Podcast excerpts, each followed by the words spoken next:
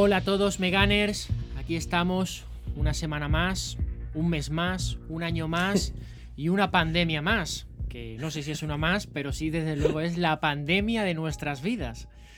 ¿Quién se iba a imaginar eh, nosotros, por ejemplo, que hacemos eh, podcast sobre el mundo del cine, sobre la industria?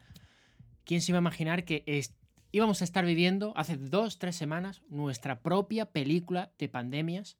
Que luego hablaremos al final del podcast, hablaremos sobre algunas películas de pandemias, por si queremos regodearnos en la miseria en estas dos semanas que tenemos en- de estado de, de alarma aquí en España, de confinamiento. Hashtag quédate en tu puta casa, no salgas. ¿eh? Puedes escuchar este podcast tranquilo en el sofá o tranquila en el sofá, no hay que salir a la calle. Y lo dicho, eh, vamos a hablar evidentemente del tema del coronavirus, del COVID-19, de cómo afecta y cómo está afectando a la industria, a las películas, a la industria, a las series, a mil cosas más.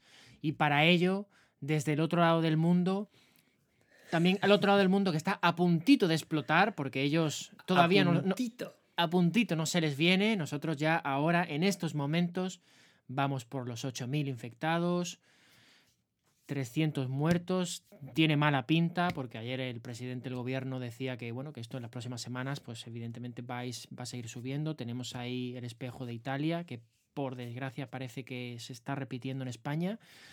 Y al otro lado del mundo tengo a Estado, en Estados Unidos a Emilio Domenech, que él, él nos contará cómo se está viviendo en Estados Unidos. Hola, Emilio. Hola, ¿cómo estás? Pues mira, de momento aquí tampoco te puedo contar muchísimo porque eh, yo llevo encerrado en casa como una semana, solo he dos veces, salí el lunes a pasear con la bici intentando hacer distanciamiento social, que ya sé que ahora no está nada recomendado y ya no lo voy a hacer más, pero bueno, es que llegaba como cuatro días agobiado y aquí todavía la situación no está como en España, pero evidentemente hay que ser precavidos. Y ayer solo pude, o sea, tuve que salir porque ahora mismo están colapsadas las, eh, las páginas online de distribución de alimentos. Distribución de alimentos, bueno, como si esto fuera el apocalipsis, pero me refiero a Amazon Prime, por ejemplo, que yo siempre pido la comida a través de Amazon porque los supermercados que tengo cerca de casa son un poco flojos. Y, y ayer tuve que ir a eso, pero es que no quedaba nada. He leído que por lo visto el abastecimiento de alimentos en toda la ciudad está bien, ¿sabes? Que no es que se esté acabando la comida, pero ayer en, en el supermercado era una cosa tremenda, no había ni un trozo de pollo. Y yo que quería hacer una paellita, pues me voy a quedar sin paellita. Así que de momento, de momento bien, pero yo, esto es lo que dices tú. eh, por lo que estoy leyendo y por lo que está pasando en otros países como en España e Italia, va a pegar una petardazo y aquí va, lo vamos a pasar realmente mal. Así que por ahora muy desencantado con la situación, pero lo que sí que es cierto es que tenemos pues, mucho tiempo ahead of ourselves para ver series y películas y sobre todo para comentar cuáles pueden ser las consecuencias de esta pandemia en, en toda la industria de Hollywood que van a ser severas de pelotas. De todas formas, para un youtuber como tú, eso de hashtag quédate en casa para ti es un martes normal, ¿no? Exacto. Sí, sí, está todo el mundo como eh, haciendo recomendaciones de qué hacer cuando estás en casa y no sé qué. Yo recuerdo leer el otro día que decía uno, no te pongas, o sea, cámbiate, como vístete todos los días, no, no te quedes en pijama. Y digo, "Uf, pues si me vieras a mí, estoy, en pijama siempre que puedo. Yo es que me estoy imaginando a, a las casas estas que han montado los youtubers en Andorra, todos viendo las noticias de quédate en casa y me los, me los imagino mirándose a los ojos unos a otros como diciendo, pues lo normal, ¿no? Porque al final, Exacto. pues bueno, pues lo normal, crear contenido desde casa, unos tres horitas de Twitch, de crear contenido, de llevármelo muerto y de que luego no vaya a la sanidad española que tanto esfuerzo está haciendo en esta crisis, ¿eh? Pero bueno. eh, Oye, es verdad que no hemos hecho el aplauso. Es verdad, y estamos casi. Es verdad. No, pero Oye, no, no eh, lo habían, no lo habían eh, adelantado por, para no Claro, despertar a los niños. Bueno, o no sé es qué que so- son, son las ocho y media, estamos, venga, vamos a decirlo, son las 8 y 32 del 15 de marzo de 2020. Pues esto, esto lo, lo- lo digo, el, digo el año por si a lo mejor se acaba el mundo y en 100 años rescatan este audio, pues es 15 de marzo de 2020. Y lo habían adelantado a las 8 para que los niños, no sé si pudieran aplaudir también o que Ah, no se despertaran, no lo sé. Pero oye, que, que también lo he leído por ahí, me parece tambi- también eh, importante decirlo, no solo para todos eh, todo el equipo de la sanidad, tanto privada como pública, sino también para todos aquellos que están trabajando eh, en supermercados, que son, están en primera fila y que están, están diciendo, oye, nosotros también estamos aquí en primera fila y con la que se está liando los supermercados, estamos aquí casi indefensos. Entonces, por favor, si hay que comprar uno por familia, poquito a poco, uno por familia, claro. No hay que ir no, toda la familia. Pero me estoy imaginando como The Walking Dead, ¿no? Que para recoger suministros, bueno, y solo vosotros dos, no sé qué. Claro, uno por familia, que no se lleve el carro para hacer la compra del mes, que no se va a agotar, nada, se lleva, bueno, el carrito pequeño de, de, los, de las abuelas, ese sí, no pasa nada. No llevaros 25 natillas de chocolate, ni 45 rollos de papel del culo, por favor. Y, distancia de seguridad en la fila, un metro y medio, dos metros y medio, entre uno y otro, que no pasa nada, que van a reponer. Yo lo paso fatal por los, por los padres que tienen que aguantar a sus críos todo el maldito día y, de repente llegan las 10 de la noche, los acaban de acostar, ya están tranquilos viendo la tele y se pone todo el mundo. ¡Vamos! ¡Viva los médicos! Y se despiertan los niños y tres horas más a dar el coñazo. Sí, la verdad que eh, en estos momentos damos gracias de no ser padres, ¿eh? porque tiene que ser jodidísimo.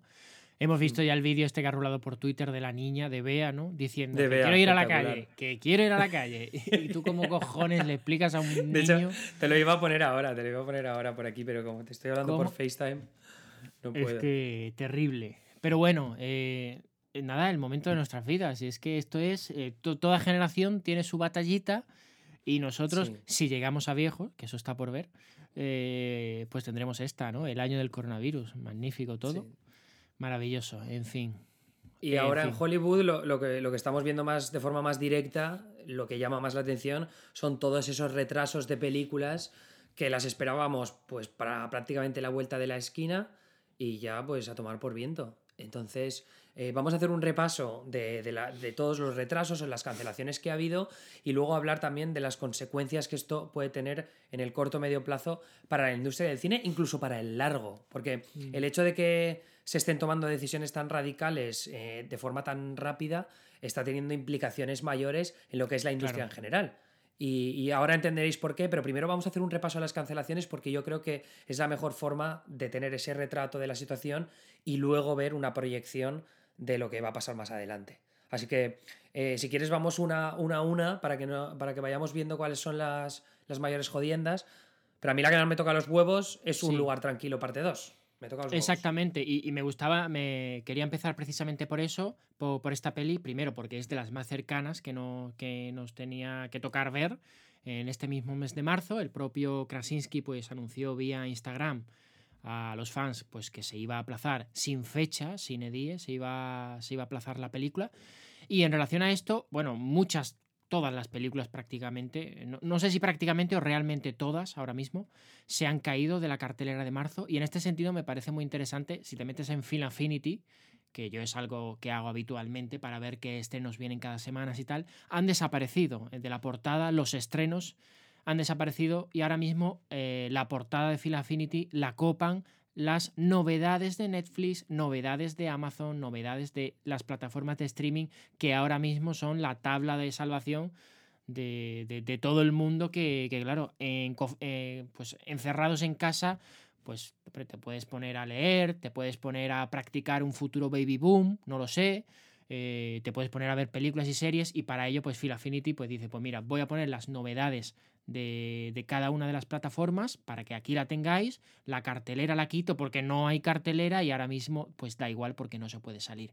Y entonces entre estas películas estaba pues eso, Un lugar tranquilo parte 2, que teníamos muchas ganas, el tráiler estaba súper bien. Sí, estaba de puta madre, sí. Y, bueno, pues ya que, que, era, para, era para allá. Era para allá. La, era ya. la otra que estaba muy cerca también eh, era, era, para Mulan, ¿no? Mulan. Mulan, que te acuerdas que nosotros eh, de manera interna te decía, yo te decía a, modo de broma, ¿no? Te decía, joder, los chinos, qué cracks que están recuperándose justito para salir para el estreno de, Mulan, que era el 27 mm. de marzo. Los chinos, la verdad, China lo está haciendo bastante bien. Ya el número de, de, infectados está casi estancado, la denominada curva parece que ya se ha frenado, el número de recuperados crece por miles Y claro, yo decía, joder, estamos a la fecha que estamos, para el 27 de marzo, arreglado. Y sale todos los chinos a ver en Masa Mulan. Pero no, es que la cosa ya no es. Es tremendo, además, lo, no de, lo de la propaganda de los chinos, tío, es una cosa alucinante, colega. O sea, est- estos últimos días yo he visto ya a tuiteros comerse las mierdas que están compartiendo desde el gobierno chino. O sea, porque eh, sabéis que, bueno, que evidentemente el foco estuvo en Wuhan, el coronavirus, y, y entonces ellos han conseguido al final, pues, eh, solucionarlo con cuarentenas enormes, haciendo mucho test y tal. Eh, pero ahora han, han- hecho una campaña de, de propaganda ex- exagerada. O sea, mientras ellos tienen vetadas las mayores redes sociales del mundo occidental en su país, luego se meten a hacer propaganda en Twitter y en Facebook aprovechándose la libertad que tenemos en el resto de países. Entonces ahora están diciendo, están intentando meter dudas de si el origen del virus en realidad no está en Wuhan, sino que está en Estados Unidos, que puede haber sido importado, y están usando pues unas declaraciones dentro del Congreso sacadas de contexto. Luego también están enviando un huevo de, de material hospitalario para Italia, para España, y demás. España, Bueno, España, sí. España Sí, no sí, sé si España ya se ha confirmado. Pero bueno, una forma de vender esta imagen de que, de que lo están haciendo bien o de que están intentando eh, enmen- enmendar, enmendar el, el asunto. Y luego la otra que me toca más los cojones es que dicen que ellos les han salvado tiempo al resto del mundo, cuando en realidad hubo un hermetismo de información acojonante en las primeras semanas desde el brote que no, no nos permitió al resto de países saber cuál era la verdadera envergadura del problema. Pero bueno, eso lo quería dejar ahí eh, detallado porque para los lectores de la Ah. Weekly que estén un poco al día de la actualidad de Estados Unidos, que no se crean la mierda que están trayendo desde China, porque Xi Bueno. Jinping es que tiene tres pares de cojones. Bueno, Así que bueno, bueno, Mulan me apetece mucho verla, pero cuidado con los chinos. Ya está, ya está. No politices la pandemia.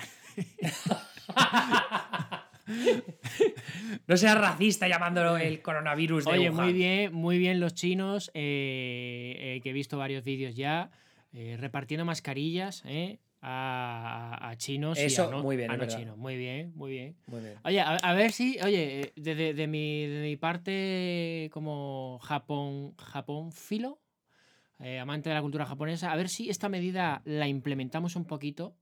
Esto yo no sé si se lo te lo he dicho a ti por audio y me suena que es un déjà vu o no.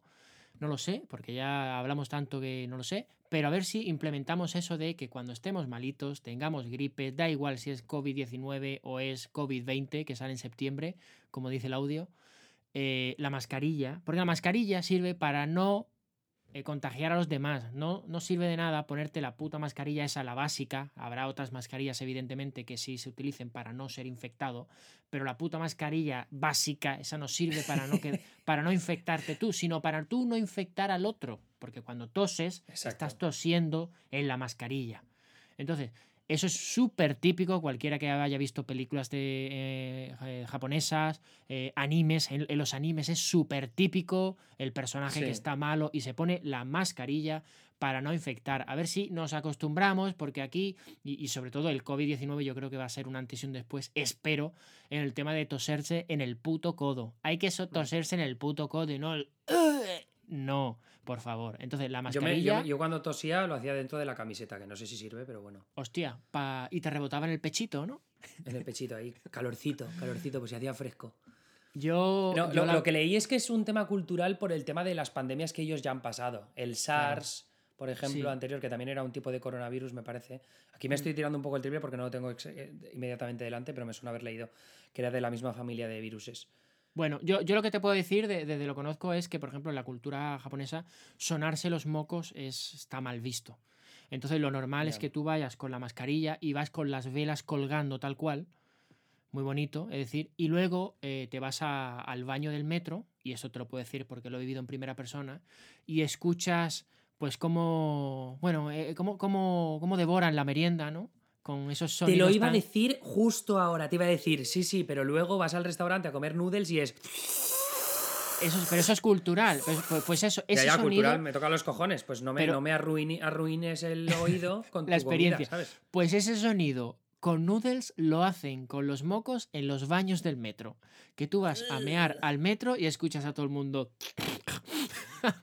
claro, lo- los pobres llevan todo el puto día sin sonarse los mocos porque está mal visto culturalmente, están con las velas colgando detrás de la mascarilla, solo que no lo vemos, evidentemente. Entonces, claro, dice, voy un momento al baño y se devoran ahí toda la merienda. Así que bueno, eh, está esto y esto lo, lo puedo yo contar en primera persona que, que, lo viví hace pues dos años ya cuando fui a Japón. Sí, aquí el, el clase alta de Moloco, ¿eh? que vimos unos viajes a Japón, hijo puta. Oye, que, que, oye, que me quité dos años de no viajar para ahorrar a lo grande. que yo, que yo no me voy a ir a, Conil, ni a Mallorca, ni a, ni a no sé qué. Yo, yo ahorro como un cabrón y me voy a Japón dos semanas. Cabrón, que yo fui a Conil hace tres años. Pues claro, ya lo sé, y a Mojácar ha sido también, y esas cosas. Bueno, pero Mojácar, coño, Mojácar es hombres, mujeres y viceversa casi, ¿eh? Ya, pero quiero decir que yo, yo me hago un ya, viaje ya, sí, sí, sí. potente no, te entiendo, te entiendo, te ante que micro, microviajes. Sobre todo por el tema Japón, o sea, porque era algo que tenía pendiente. Pero lo dicho, la mascarilla, en serio, eh, hay que usarla. Volviendo a las películas, hemos hablado de eso, de, de Un lugar tranquilo 2, de Mulan. Eh, Fast and Furious 9, que salía... Eh, muy, muy guay esto de Fast and Furious esa, 9. Esa era más tarde, ¿no? Esa era más tarde, pero bueno, ya que lo has mencionado, hay que decirle que se ha retrasado y esta sí tiene fecha. Mulan tampoco tiene fecha en principio. Eh, pero Fast and Furious se ha retrasado para el fin de semana del 1 de abril, 1-2 de abril de 2021, que casualmente es la fecha de estreno de Fast and Furious 10. Que, que va a ser dos películas juntas, ¿no? Que, en teoría dijo en febrero, en febrero dijo Vin Diesel que iban a ser parte 1 y parte 2. Entonces, la pregunta es, ¿qué va a pasar? ¿Vamos a tener eh, hombre, evidentemente la parte 1 y parte 2 de la Fast and Furious 10 no va a llegar más que nada porque ahora, y hablaremos de esto, se están paralizando todos los rodajes. Entonces ahora mismo no se, va, no se va a poder rodar. Así que por lo que parece, pues vamos a tener el año que viene Fast and Furious 9 y supongo que para 2022 tendremos esa última película, no sé si las dos partes sí, o, si, sí, sí, totalmente. o si quieren exprimir y la parte 2 será para 2023. Eso ya. No, no yo, yo, creo que claramente han cogido esa fecha, pues porque ya la tenían. Es una fecha claro, que tenían estudiada. Era, era nuestra, era nuestra, Exacto. claro. Era de ellos aparte. Entonces claro. la ponen en ese sitio que saben que lo tenían reservado, que otros estudios habrán tomado decisiones, sus respectivas decisiones para alejarse lo máximo posible de ese fin de semana con una superproducción de esas características, película de acción, taquillera, y lo que harán luego ya será pensar cuál puede ser el siguiente buen punto para estrenar la, la décima parte. Pero sí, vamos, yo creo que está muy, muy probablemente, o sea, no se van a estrenar las dos juntas, pese a que sea el sueño húmedo de muchos seguidores de la franquicia. Que sería lo ideal. Otra película que también eh, se ha retrasado, en este caso no es noticia, porque es la de New Mutants, o los nuevos mutantes. Esta película vez. de los X-Men, que bueno, que ahora dice, ¿por qué lo retrasamos? Pues mira, di que es por el coronavirus, pero por tener una excusa, porque total, la hemos retrasado ya 200 veces. O sea, eh, cuando veamos esa película con, con, la actriz que da vida a Arya Stark en Juego de Tronos, claro, vimos esa escena en la que fue un shock para una generación cuando Arya Stark perdía la virginidad y cuando se le veía casi desnuda. Y para muchos fue, oh, es como ver a mi hermana pequeña, ¿no? Pues de repente vamos a ver dentro de 4 o 5 años los nuevos mutantes con Arya Stark otra vez con 12 años. Dice, ¿qué está pasando sí. aquí? Pero bueno, esta de, dentro, no... de ese, dentro de, de, ese grupo de películas, y esto me estoy adelantando un poco a lo que vamos a contar más adelante, pero que había muchos rumores de que si se van a aplazar estas películas, igual Mulan lo que hacían, como evidentemente ya se han gastado muchísimo dinero por parte de Disney para hacer la promoción de esta película. Premiers de lujo en muchas partes del, del planeta. Eh, publicidad enorme, ya sea en carteles por las calles o en anuncios, en los trailers, en anuncios digitales. Y esto es decenas de millones de dólares de inversión publicitaria que se van al traste eh, para, para, este cambio del estreno. Entonces, lo que sospechaban algunos, yo creo equivocadamente, es que lo que iba a hacer Disney es estrenarla directamente en Disney Plus. Joder, eh, me, parece que, me parecería que, que sea una locura, pues porque al final, o sea, tú, si eres Disney, no sacas rentabilidad si metes esta película directamente en Disney Plus. Es decir, igual te sube el número de suscriptores, pero no te sube ni de coña eh, como para justificar que puedas perder todo el dinero que vas a perder si no la estrenas en cines. Sobre todo en un país como China. En China igual sacas. Hombre, no sé. Y es que yo entiendo que partimos de la base de que Mulan en teoría va a ser un pelotazo. Que evidentemente a lo claro. mejor no va a conseguir las cifras eh, previstas. O a lo mejor sí consigue las cifras previstas, pero evidentemente tienes que contar con los millones que has perdido en estos meses.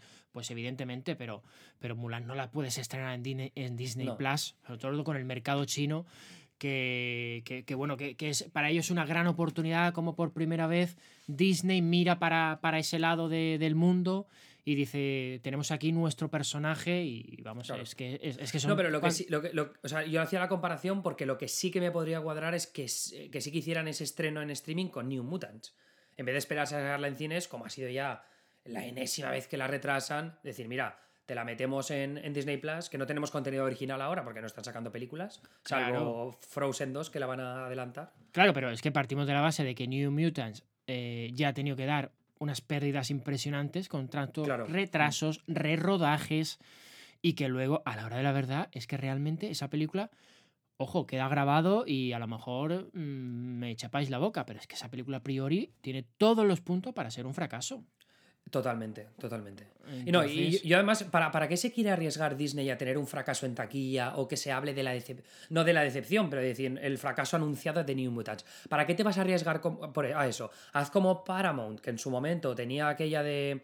eh, ¿Cómo se llama? De Cloverfield Paradox, Sí, que era una y- mierda, y, y se la vendieron Netflix, a Netflix, a Ne- ¿sabes? Y ya está. Que no vas a sacar rentabilidad como sacó Paramount porque se la vendió a, a Paramount, o sea, a Netflix por bastante dinero. Vale, pero al menos tienes nuevo contenido original en Disney Plus que desde que estrenaron The Mandalorian no tienen nada más interesante y bueno, ya está. No, y Pero- además, además que Los Nuevos Mutantes es el tipo de película que no vas a ir al cine a ver, pero que te la ponen en Netflix y dices, pues ni tan mal. O sea, ya. es totalmente. Es que, fíjate, totalmente. no necesito siquiera ni una cuarentena para verla. Me la veo un domingo Sí. normal y te la ves. Em, luego, de- hablando de los otros estrenos, eh, también.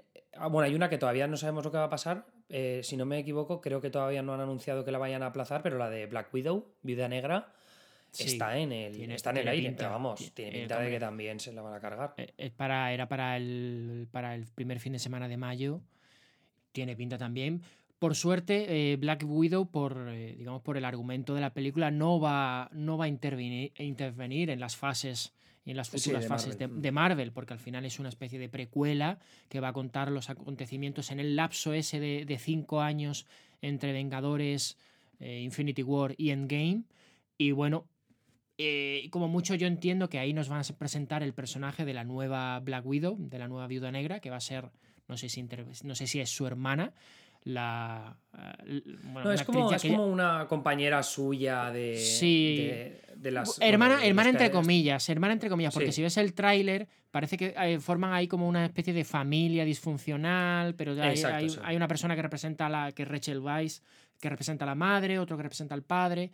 Entonces, en teoría, el personaje que interpreta Florence Pugh, que desde ya es una de las musas nuevas de, de este podcast, evidentemente, Totalmente. por lo menos para mí y para ti también. Y sobre todo Dani. por sus recetas de mermelada contadas en Instagram.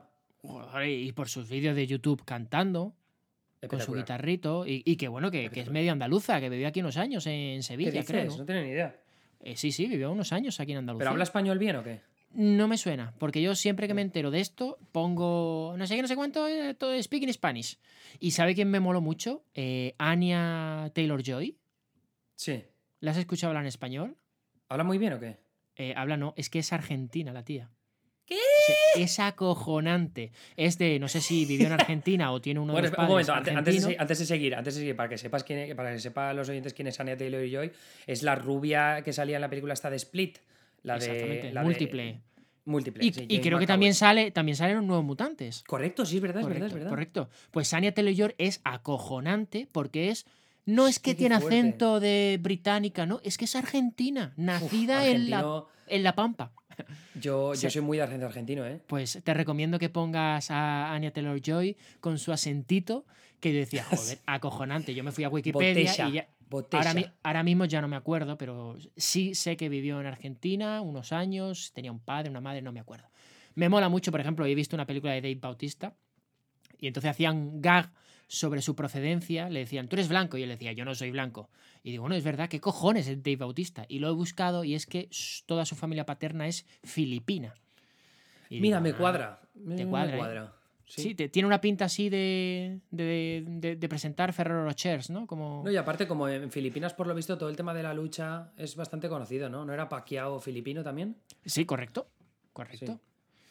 Y, bueno, y la, la última que, que nos falta, que te iba a decir por del, del atraso, es la más importante de todas, ¿no? Yo creo que es la de James Bond. eh, James Bond. Sin tiempo para morir. Por ahí, sí, no, no se ha atrasado hasta noviembre.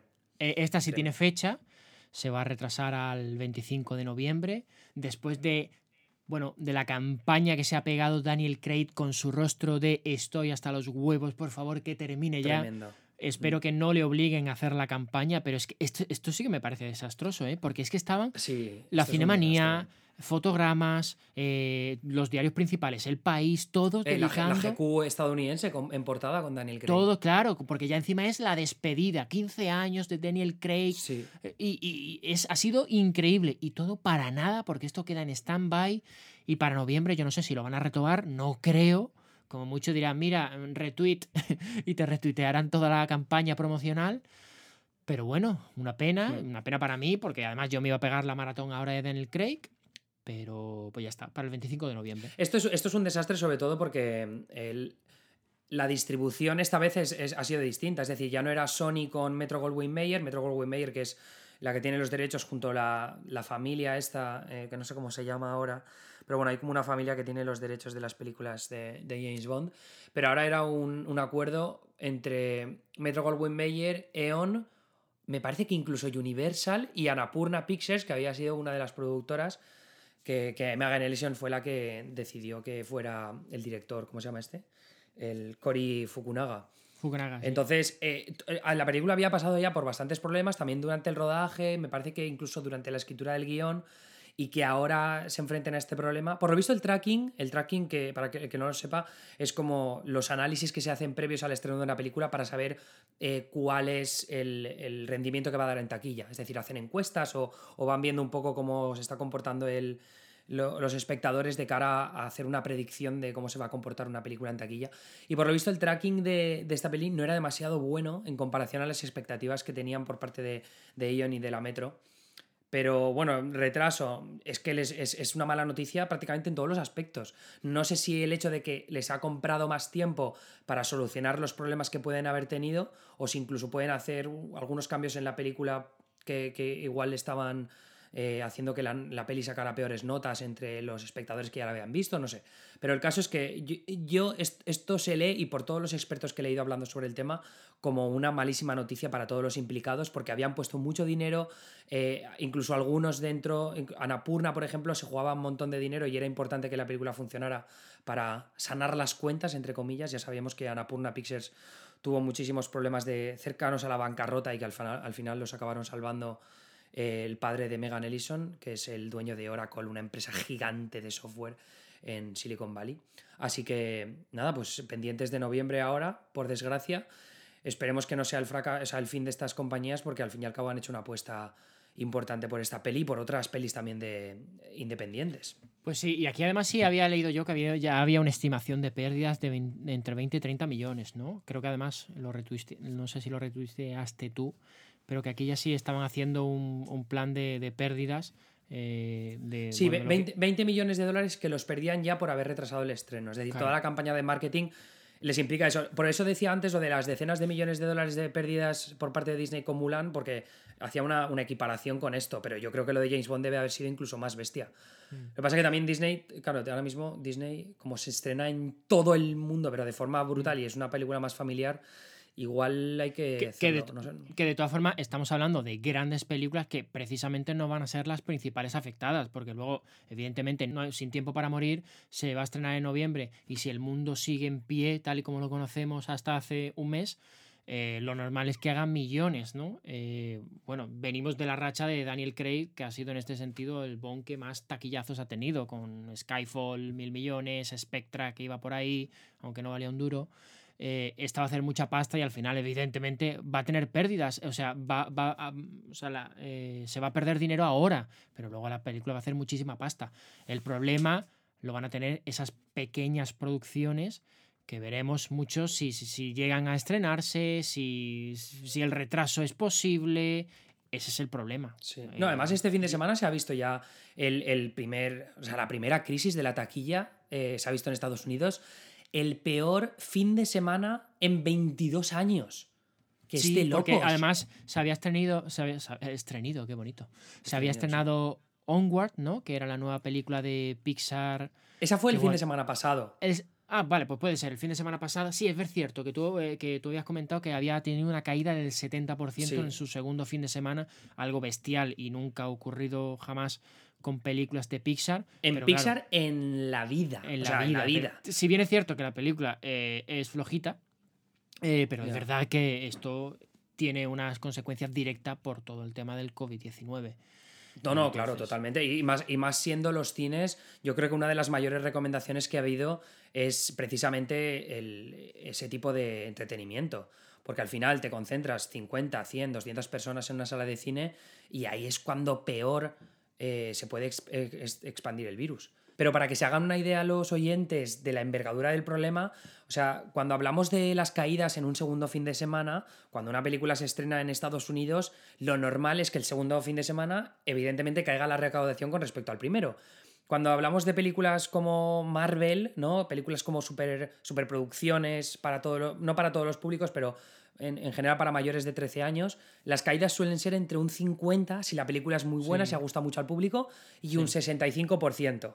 Mm. Eso es solo para este, este tipo de películas, para, ya te digo, superhéroes mayores de 13 años. Pero para todos los públicos, cuando hablamos de películas para niños, el caso de las familias es distinto, por tema de planificación, por tema de que eh, este fin de semana no puedo, pues voy el siguiente.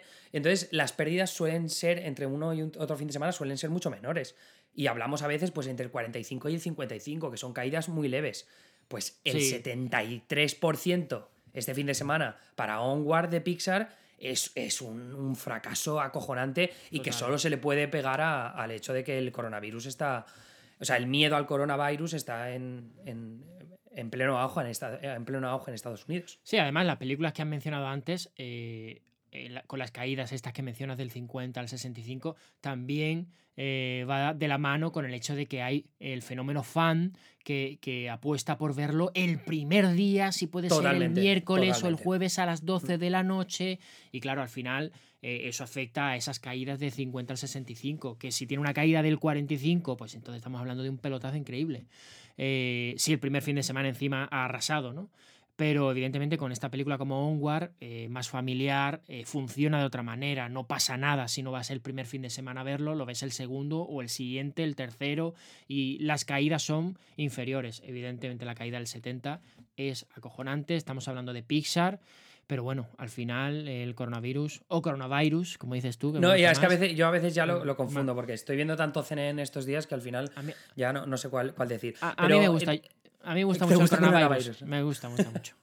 Una, una de las cosas que también ha pasado este fin de semana por salirnos de los grandes estudios, bueno, aunque esta eh, me parece que The Hunt era de, de Universal, pero esta película de medio terror que hablaba de unos, como de las élites en Estados Unidos que lo que hacían era eh, meter Sí, a, a- a sí. votantes de... No, no, no, esta es otra, The Hunt. ¿Esta? Antes Ah, no. de- sí, que ha tenido eh, súper. ¿Te acuerdas que hubo un tiroteo en, en Sí. otoño y la aplazaron porque les daba miedo? Porque era que creo que la película, la premisa es como que eh, la- las élites, los ricos, cogían a gente, los metían en un descampado para que se mataran entre ellos, rollo votantes de Trump y todo eso, ¿no? O sea, como que a la gente de, de derechas, eh, así como de la América profunda, los metían para que se mataran entre ellos o, o para cazarlos. Era una, Sí, una sí, movida así.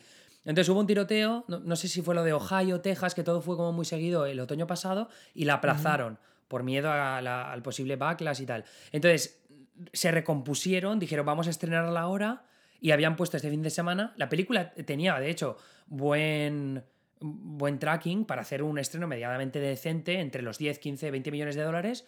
Y ahora, sin embargo, el batacazo ha sido tremendo. Además, esta es una de, Blumha- de Blumhouse, que hemos hablado mucho aquí siempre de Jason Blum. Y está metido Lindelof, creo. Del- eh, sí, él es de hecho es co-guionista de la película. Lindelof, que es el creador de Perdidos y el creador de, de Leftovers y la última Watchmen.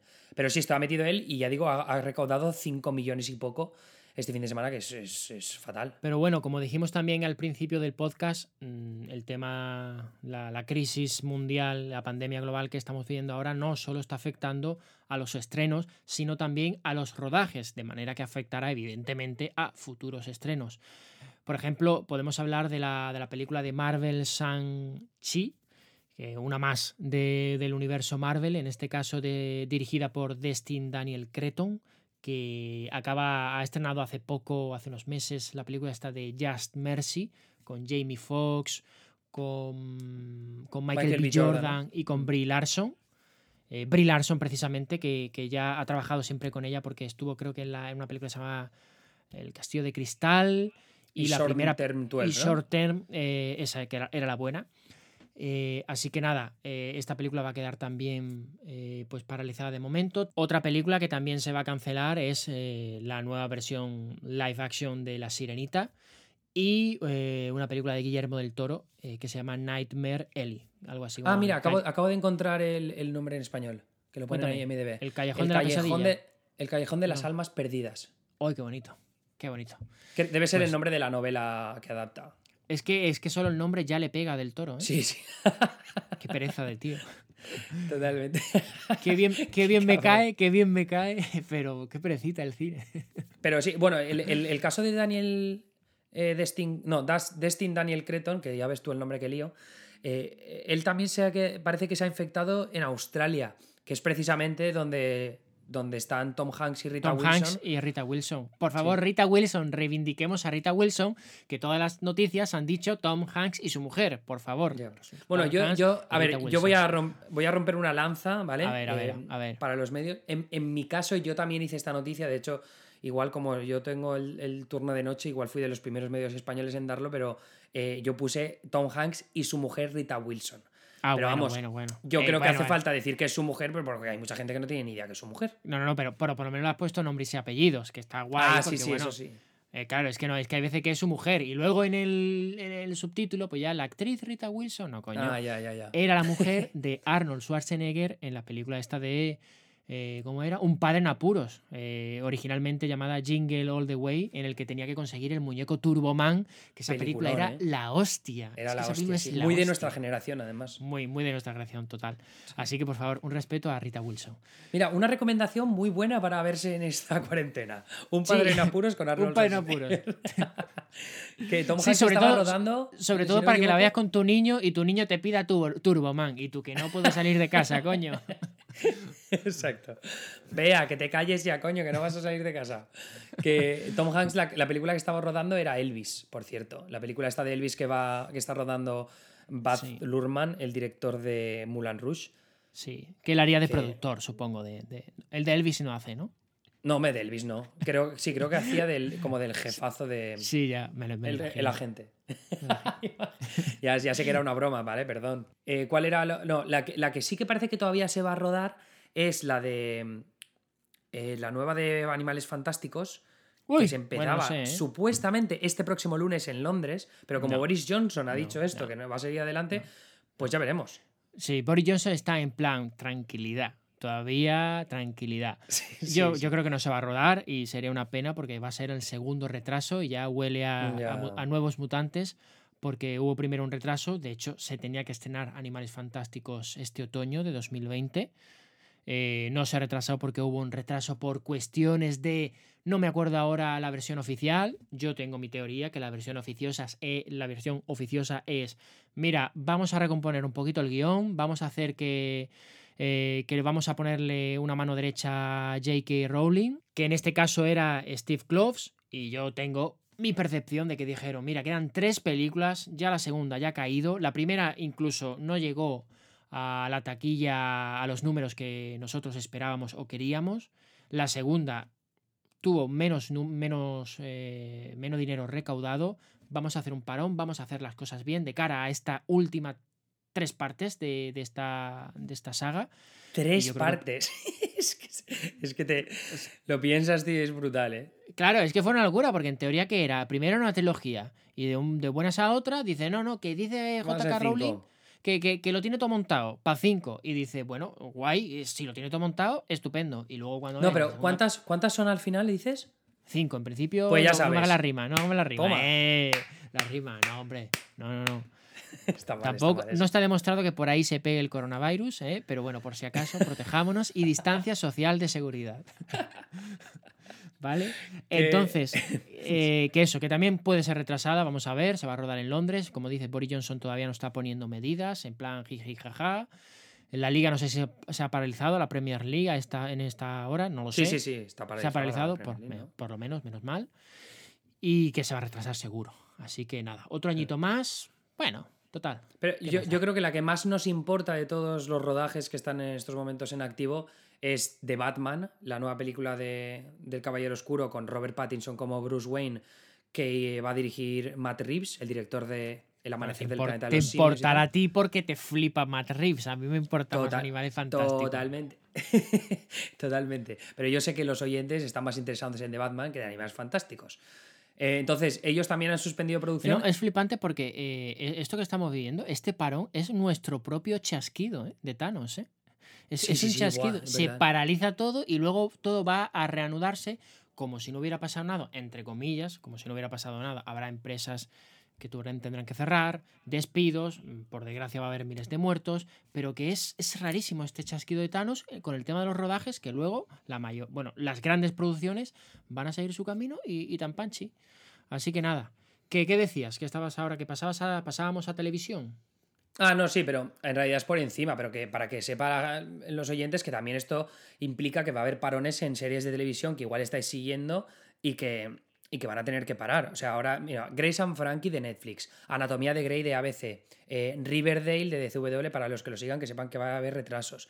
Mm, Russian Doll, la secuela esta de, de la comedia tan Netflix tan divertida, también. Stranger Things, también se va a tomar un respiro. Atlanta, la serie de Dora Glover, lo mismo. También. Fargo, Snowfall, eh, series del canal FX. Rutherford Falls, que es una- esta nueva serie que iba a salir para, el, para Peacock, el nuevo servicio de streaming de NBC Universal del que hablamos la última vez, también para Angeline.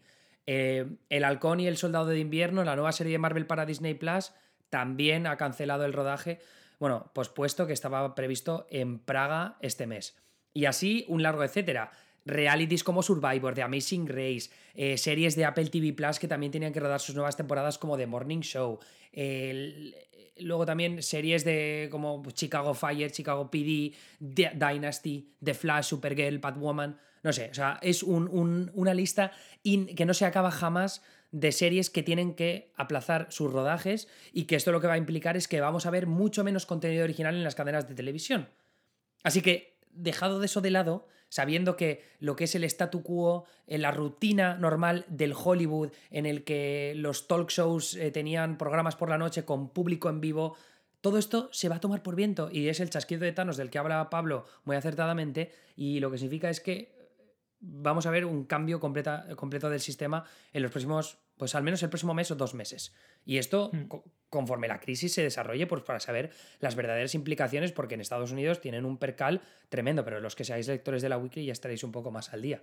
La, la cosa es, eh, Pablo, ¿cuáles Sí. son los otros eventos importantes que son adyacentes a la industria de Hollywood, que no son rodajes o producciones, que también van a tener implicaciones en toda esta movida? Bueno, eh, para empezar, la- las grandes ligas de Estados Unidos, la NBA que ha suspendido la liga por al menos 30 días después de que diera positivo, bueno, han dado ya varios, varios jugadores positivos, pero en este caso el primero fue muy notorio porque encima salió paralelamente un vídeo de él haciéndose el gracioso y tocando los micrófonos. Maravilloso. Luego leí una noticia que al parecer ese vestuario está roto. normal. Normal. Eh, también ese vestuario ha- está roto porque... ¿eh? P- Bueno, porque eh, ha habido un segundo contagio dentro de ese vestuario. Entonces, al claro, si tú te dedicas a tocar el micrófono, la espumilla, donde luego va- van a hablar compañeros y luego los Ah, ya, compañeros ya. salen infectados, pues la verdad que muy gracioso todo, la verdad. Eh, eh, yo, yo- es verdad que yo entiendo, puedo entender que esto ha sido un virus, es- una pandemia que cuando todavía no era pandemia hemos, se ha hecho mucho humor, mucho gag, pero bueno, ha habido un momento... Y que se ha puede habido un- seguir haciendo, ¿eh? O sea, y se que puede seguir haciendo, evidentemente. O sea, al final, eh, como era comedia, es tragedia más tiempo, pues bueno, el tiempo el que tú quieras, a lo mejor cinco minutos. Pero. pero, pero que se puede seguir haciendo, pero siendo consciente, es decir, no haciendo eh, el tonto o la tonta en este caso, como todavía vemos algunas imágenes de gente que sigue saliendo a la calle, de, con la bicicleta, en los bares. E- Este mismo domingo, eh, esos mercados de, de- de Francia que estamos viendo abarrotados, esas discotecas, en fin. Entonces, eh, con conciencia, pero humor siempre, por favor. Entonces, eh, ¿qué se ha cancelado? La NBA, suspendida 30 días, la NHL, que es la liga de hockey, la, M- la MLB, que es la liga de béisbol. No, Sí, sí, sí. eh, la sí, perdón, Sí, sí. la liga sí, La sí, y la MLS, que es la liga de soccer, ¿no? En este caso, y me queda una liga, me queda una de las grandes ligas, ¿cuál es? de La soccer, ¿no? La NFL, exactamente. No, pero claro, pero la NFL ya terminó con la Super Bowl. claro, la NFL todavía no, no, no. Claro, vale. Sí, sí, porque digo, no, me falta la cuarta, la cuarta grande liga porque la MLS no es una de las cuatro grandes ligas. Eh, también se ha cancelado eh, el, el, PGA de golf. De memoria, bueno, se han cerrado parques como el de Disneyland, de, Disney World, el Universal Studios. De memoria, estoy hablando, el Festival de Cannes, por cierto. Festival, de Cannes. no, el Festival de Tribeca en, en, en Nueva York. Que es, el, es el de Robert De Niro, exactamente, también, fuera. La Semana Santa de Sevilla y de Málaga también. Eh, mira, estoy viendo aquí festivales, el Miami Film Festival, el TCM Classic Film Festival, el Sun Valley Film Festival, el Montclair Film Festival, el, el Hall of Fame del Rock and Roll, que había una ceremonia ahora, los Juno Awards, los Canadian Screen Awards, la WonderCon de Anaheim, la BeautyCon, el, el, Festival del Orgullo Gay en Los Ángeles, Coachella, cancelado, el Ultra de Miami, cancelado, el South by Southwest de Austin, que es uno de los festivales más importantes del país, no solo a nivel de música, sino también de tecnología, de startups y de música, o sea, de música de cine, a tomar por culo. Eh, y luego, una de las otras, ¿cuál era el otro importante? Ah, sí, y lo que nos respecta a la industria del cine, los upfronts, que hemos hablado alguna vez en este podcast sobre ellos, que si buscáis en nuestro historial veréis que tenemos algún podcast sobre ellos. Los upfronts es donde las cadenas de televisión presentan su programación a los anunciantes para decir, mira, comprad estos espacios publicitarios para el resto del año. Y de esa manera, pues nosotros vamos, vamos ocupando esos espacios y ya tenemos la programación hecha con eh, los anuncios que se van a poner y que nos van a dar recursos para poder seguir produciendo. Pues esos upfronts, donde iban a haber esas presentaciones donde siempre atiborran de comida y de fiestas a sus, a sus invitados, a tomar por viento.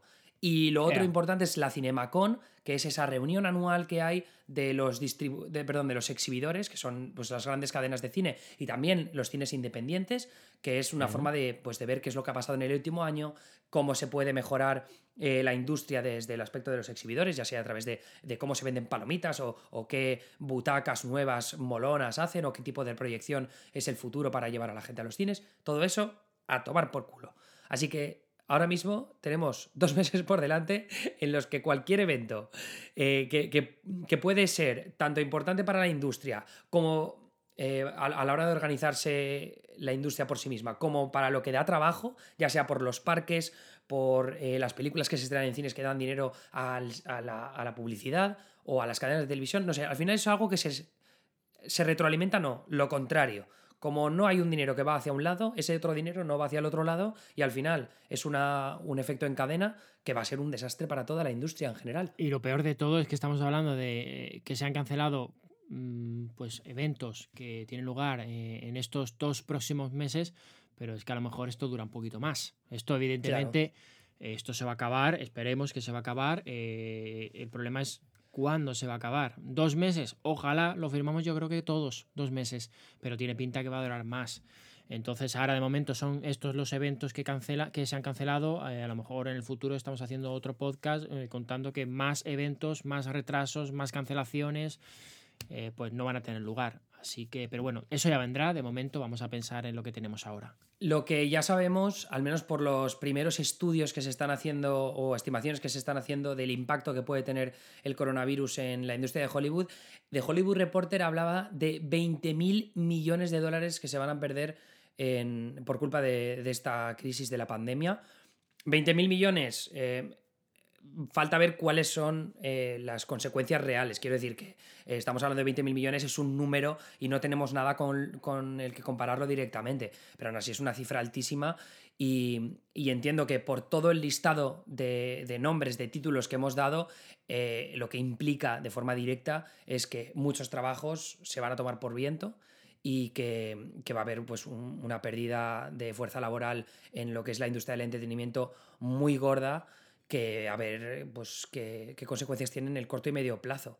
Porque Hollywood se va a resentir y eso va, va a tener como. Así como consecuencia directa, estoy pensando, pues gente que no va a poder pagar el alquiler o no se va a poder. No sé, yo la verdad, cuando, cuando se hablan de estas cifras de 20.000 millones, me pasa lo mismo que cuando se anuncia que que el Estado español ha perdido X miles de millones con... Se hablan de rescates y se, y se hablan estas cifras, me parecen tan irreales que, que, que, pierdo la noción. Pero bueno, lo cierto, lo cierto es que va a ser un golpe durísimo y principalmente eh, la van a sufrir los de siempre, porque evidentemente eh, cuando James Bond, eh, sin tiempo para morir, este mes de noviembre haga mínimo, ¿qué? 600, 700, 800 millones, 900, no lo sé, pues evidentemente el estudio pues estará guay, pero luego la crisis la van a sufrir pues esos todos trabajadores que por una cuestión o por otra cierren sus empresas, se queden sin trabajo, pierdan poder adquisitivo. Claro, pero es, que este, este, además es un tema, lo que decía yo antes, que, que afecta a todos en general, es un círculo vicioso. Porque antes decíamos, cancelan el South by Southwest, ¿no? Que es un festival mm. al que hay, pues échale 50 a 100 personas al que se han dedicado a saco estos últimos, estos últimos meses para sacarlo adelante. Esa gente de repente se ha quedado sin trabajo. ¿no? Porque son gente que estaba contratado pues, para sacar adelante el festival y luego la organización, llevarla en su día a día. El festival, si dura dos semanas, pues estar ahí implicados. Eso fuera. Eh, luego tienes cines pequeños que tienen que cerrar provisionalmente porque no pueden tener concentración de gente o tienen que limitar mucho la, gente que puede ir a, a, las salas. Porque estaba leyendo yo que en AMC, por ejemplo, iban a hacer que, en vez de 200 personas en una sala, pues iban a limitar que solo podían entrar 50, para que haya distanciamiento social posible entre ellos. Pero eso ya dices, bueno, pues entonces si, tengo un, como cuatro veces menos de personas asistiendo al cine, me quito de encima a tres personas que tenía contratados de forma temporal. Y eso es ahora dónde van. ¿Cómo consiguen dinero? Porque ahora mismo en Estados Unidos no tienes baja por enfermedad remunerada. Eh, lo van a aprobar ahora en el Congreso, tiene que aprobarlo el Senado y firmarlo Trump, pero eh, que las consecuencias directas para muchísima gente de clase trabajadora, que es lo que dices tú, ¿no? que al final siempre son los que sufren primero, pues esto va a ser durísimo para ellos. Y por eso decía lo de antes, lo de que eh, cuando tienes a guionistas de primer nivel, o sea, de primer nivel hablo del nivel más bajo, o actores que secundarios, extras o lo que sea, que sobreviven, pues cheque a cheque, que es como se dice aquí en Estados Unidos, paycheck to paycheck, pues lo van a pasar muy mal. Y esto, pues, en dos meses lo vamos a ver. Y bueno, pasando también eh, de, los trabajadores a, las cadenas, las cadenas también van a ser perjudicadas porque, como hemos dicho antes, las grandes ligas eh, se suspenden, eh, no va a haber partidos y bueno, hay mucha gente suscrita a determinadas cadenas precisamente para disfrutar de esos partidos. En el momento que no van a poder ver esos partidos, dicen, ¿para qué voy a seguir yo suscrito? Me doy de baja, porque normalmente eh, las cadenas que emiten eh, las grandes ligas no son precisamente a lo mejor las más baratas. Dice, opto de momento por darme de baja, me voy a, me voy a suscribir a otras que son más económicas y en el futuro ya valoraré. Eh, ya valoraré si cuando se, reanuden las grandes ligas vuelvo a suscribirme a estos canales o no, porque bueno, a lo mejor por lo que sea descubre que ha podido beber, ha podido vivir, perdón, eh, dos, tres meses bien sin echar de menos esos canales. Entonces, cuando vuelva, dice, pues, pues, no, no me han hecho falta, pues no voy a volver. Entonces, al final, también estos canales eh, y estas cadenas que emiten esos partidos también van a sufrir estas repercusiones. Y además, eh, lo, que, lo que estamos viendo es que ahora mismo tienes Netflix que va muy avanzado con respecto a sus rivales directos de Hollywood. Eh, esto es, pues, NBC Universal, eh, Disney o Warner Bros., incluso Viacom, por ejemplo, que son todos que tienen sus respectivas cadenas de televisión que emiten deportes en directo. Es verdad que hay usuarios que igual se quitan la suscripción de cable eh, o, o, de internet para ver sus competiciones deportivas dos meses, pero luego volverán, porque son gente que es fan de esos deportes y necesita esas suscripciones, pase lo que pase, pero hay algunos que es lo que dices tú, que al final eh, de repente van a tener 100 dólares más al mes para gastarlo en lo que quieran y decir, coño, pues me voy a quedar solo con Netflix, con Disney Plus, me quedo con esas dos que me cuestan eh, menos de 20 dólares al mes y tengo contenido de sobra para disfrutar con toda la familia. Eh, y el problema que tienen muchas compañías como NBC Universal, que no ha sacado Peacock, Warner Bros., que todavía no ha sacado HBO Max, vaya con CBS, que ni de coña tiene todavía la plataforma esta de streaming que anunciaron apenas hace unas semanas, pues es que están perdiendo una oportunidad enorme para que todos esos suscriptores que están perdiendo por un lado, por ese mercado más tradicional, recuperarlos por otro lado.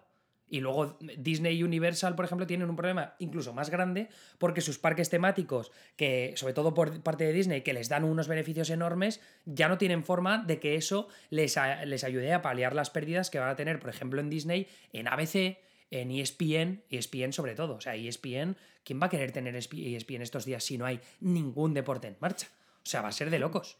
Claro. Y ESPN es, de, es de, las, de las cadenas que más dinero, o sea, de los, diría que es de las unidades que más dinero le dan a Disney en estos momentos. No, y, aparte, eh, luego están las otras eh, plataformas que además están eh, tomando medidas para atraer precisamente a más público. Y se me viene a la cabeza, evidentemente, Disney Plus, que ha dicho que ya va a adelantar el estreno de Frozen 2 para, para que se pueda ver desde ya en su plataforma. Y bueno, al final, pues tienes dos horitas ahí, a los niños que no pueden salir a la, a la, a la calle, pues lo tienes entretenido. Y como, como, como esta, bueno, están otras grandes plataformas, supongo que se irán sumando a esta medida, por lo menos en este periodo. Aquí en España, supongo que te habrás enterado, pero bueno, hay, eh, ha habido plataformas que han abierto canales, eh, hay directores de cine que están colgando películas gratuitamente, escritores que están subiendo a Kindle gratuitamente sus libros, en plan, y gratuito hasta que dure la pandemia. Así que bueno, se, están sumando a esta causa del quédate en casa eh, con este tipo de medidas que, oye, que me parece guay y que en este sentido, pues Disney ha hecho adelantando varios meses el estreno de Frozen 2. Hay un tweet que me, parece que resume esto a la perfección, el, lo, lo que está pasando con esta parte del Hollywood más tradicional con el nuevo que está llegando, sobre todo gracias a las empresas de Silicon Valley, que lo escribió Matthew Ball, Matthew Ball que es una analista que siempre mencionamos mucho en este podcast, que decía, eh, ahora mismo, voy a decir primero lo del, lo del mercado tradicional con el nuevo, ¿vale? Los, o sea, los cines se enfrentan al modelo de suscripción bajo demanda, ¿no? que en este caso sería Netflix y compañía. Eh, los paquetes de cadenas de cable con eh, eventos deportivos que ya no va a haber eventos deportivos, se enfrentan también a este modelo de suscripción bajo demanda como Netflix. Los parques temáticos que tienes que ir con tu presencia física se enfrentan a los videojuegos. Los, los juegos más estáticos, eh, ya sea pues jugar al baloncesto o al fútbol, se enfrentan pues a jugar online al Call of Duty, que acaba de sacar además el Call of Duty su versión Battle Royale para enfrentarse al Fortnite, que yo ayer me pegué una viciada de 6 horas y voy a seguir pegándomela esta semana. Y luego todo lo que sea la producción centralizada, es decir, tener un gran estudio en Hollywood como la Warner Bros. que tiene, o, Sony, que tienen sus estudios de producción enormes en Hollywood, no pueden concentrar a tanta gente con respecto a la de, eh, descentralización que se llama global, pues Netflix, por ejemplo, que tiene repartidas oficinas por todo el mundo, que pueden teletrabajar, ya sea para seguir haciendo marketing, para promover el contenido enorme que ya tienen en un servicio como es Netflix al final, al final, la gran victoria de todos es, es el de siempre, es Ted Sarandos, ¿eh? Es increíble. Es que al final, es que quiere que lleguemos a los 200 millones de suscriptores este año. Sí, sí, no, y escúchame, igual llega el mes que viene. claro, al final, no, y desde luego, yo, por ejemplo, que yo ahora me estoy planteando darme de baja en alguna, es que Netflix ni me lo planteo. Es que no ni me, lo planteo, vamos, ni de coña. Ni de coña. Además, encima este fin de semana en España, bueno, en España y en todo el mundo, evidentemente, pero digamos que este ha sido el fin de semana de la llegada de la pandemia, del estado de alarma decretado y tal. Se estrenaba encima Élite, la tercera temporada. Y bueno, y para mí, que todavía no la he empezado, pero tengo más ganas, la segunda de Kingdom, que también viene muy apropiada, porque va de pandemia, en este caso de zombies. Exacto, de zombies. Buah, ganazas de empezarla, ¿eh? Ayer no pude porque me estuve viciando, pero vamos, espectacular. Eh, no sé si quieres vas a hablar de más cosillas. Yo sí hay una cosa que hay que comentar sí o sí. Cuenta, cuenta, cuenta, cuenta, cuenta, cuenta, cuenta, cuenta, cuenta. Evidentemente, hablando de epidemias, eh, ha habido, estamos ahora eh, en medio de una pandemia, pero por suerte ha habido una epidemia que se ha erradicado para siempre, como es la de Harvey Weinstein. Has quedado erradicada. Es que totalmente. 23 años de prisión para uno de los mayores, bueno, el mayor monstruo de la historia de Hollywood, quizá, que, que por fin eso se ha ido a tomar por, por culo a la cárcel y esperemos que allí se pudra. Pero para que sepáis por qué decimos esto, aparte de que Harvey Weinstein ha sido una figura imprescindible del Hollywood de las últimas tres décadas, eh, lo comentamos también porque nosotros en nuestro momento nos llamábamos el juego de Harvey y ahora nos llamamos el juego de Megan, que también es una persona a la que prácticamente nos estamos cargando, pero por motivos distintos. Distinto, bueno, más, más, más éticos.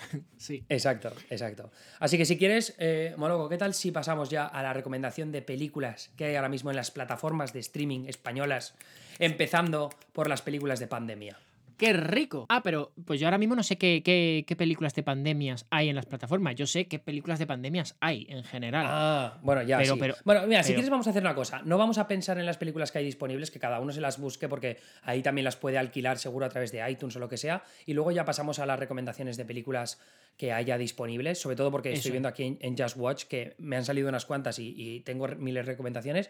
Pero yo quiero empezar, hablando de pandemias, por una de mis, de mis favoritas sagas, que es 28 días después, Correcto. que, que tiene la de, es de, de 2002, dirigida por Danny Boyle, el director de eh, La playa, de Slum, Slumdog Millionaire, pero que es una película sobre uh, zombies, bueno, en este caso infectados, que es una, importan- una, una diferencia muy importante, ¿vale? Correcto. Porque los zombies van lentitos y tal, y, y los infectados corren a toda hostia.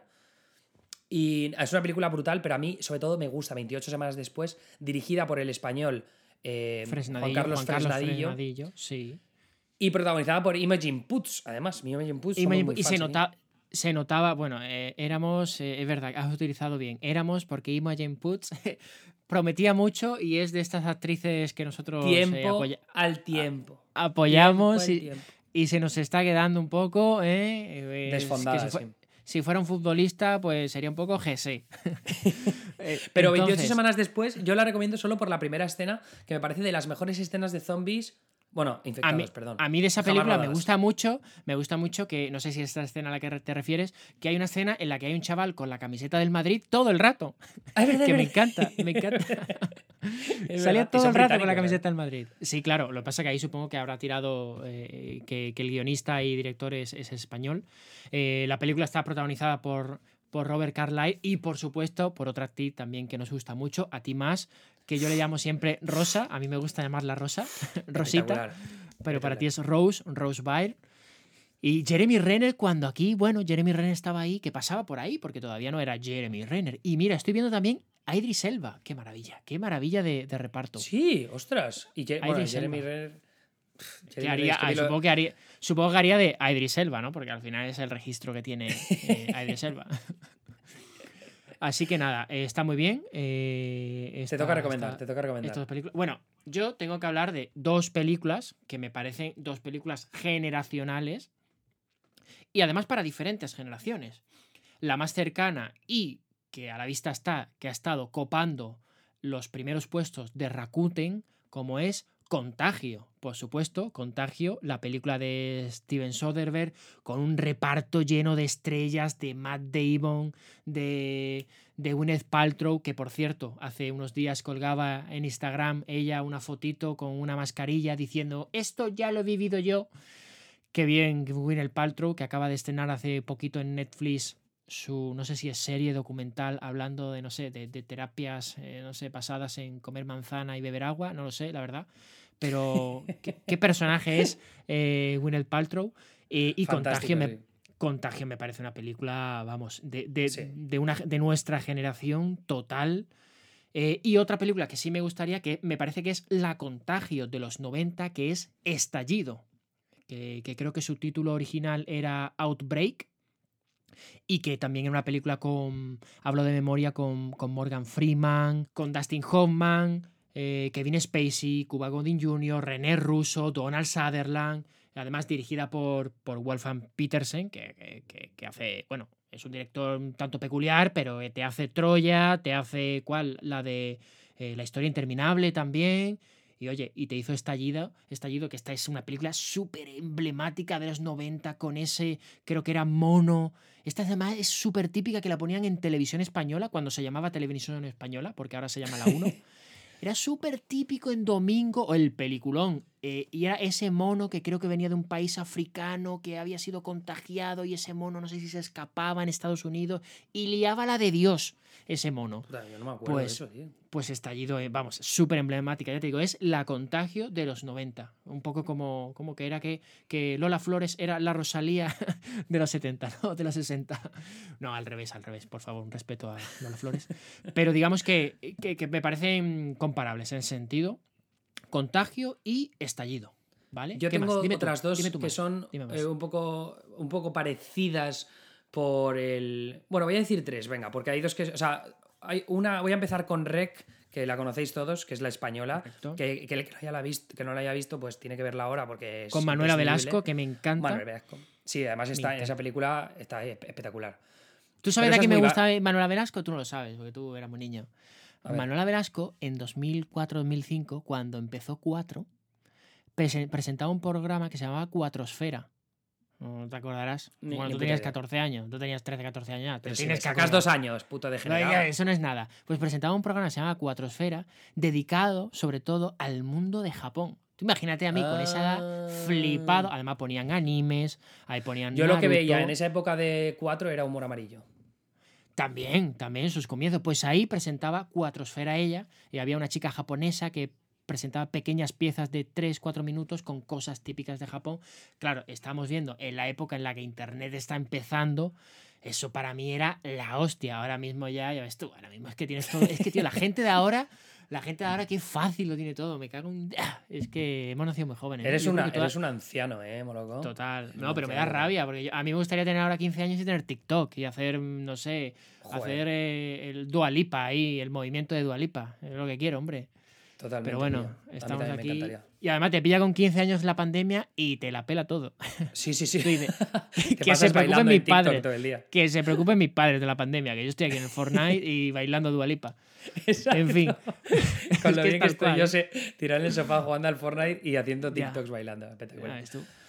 En fin, Eh, entonces me estaba diciendo cuál, esa, ¿no? Eh, esa es una. Y luego, directamente relacionada con Rec, es The Bay, de Barry Levinson de 2012, que es una de estas también rodada con fan footage, que es eh, cuando hubo la. En este caso, totalmente cierto, la epidemia de películas rodadas en fan footage, pero que en este caso también de un parásito en, una, en un pueblo random en, en Maryland, en Estados Unidos. Y me, me parece que no es la mejor peli del mundo, ¿vale? Pero tiene momentos de tensión muy conseguidos y me parece que está muy jodidamente bien dirigida. Y luego, en ese aspecto, esta que también está muy bien dirigida y es una peli que poco a poco se ha ido convirtiendo de culto, sobre todo por en la persona en la que se ha convertido su director, que es James Gunn, el director de Guardianes de la Galaxia, de una peli de 2006 que se llama Slither, ¿vale?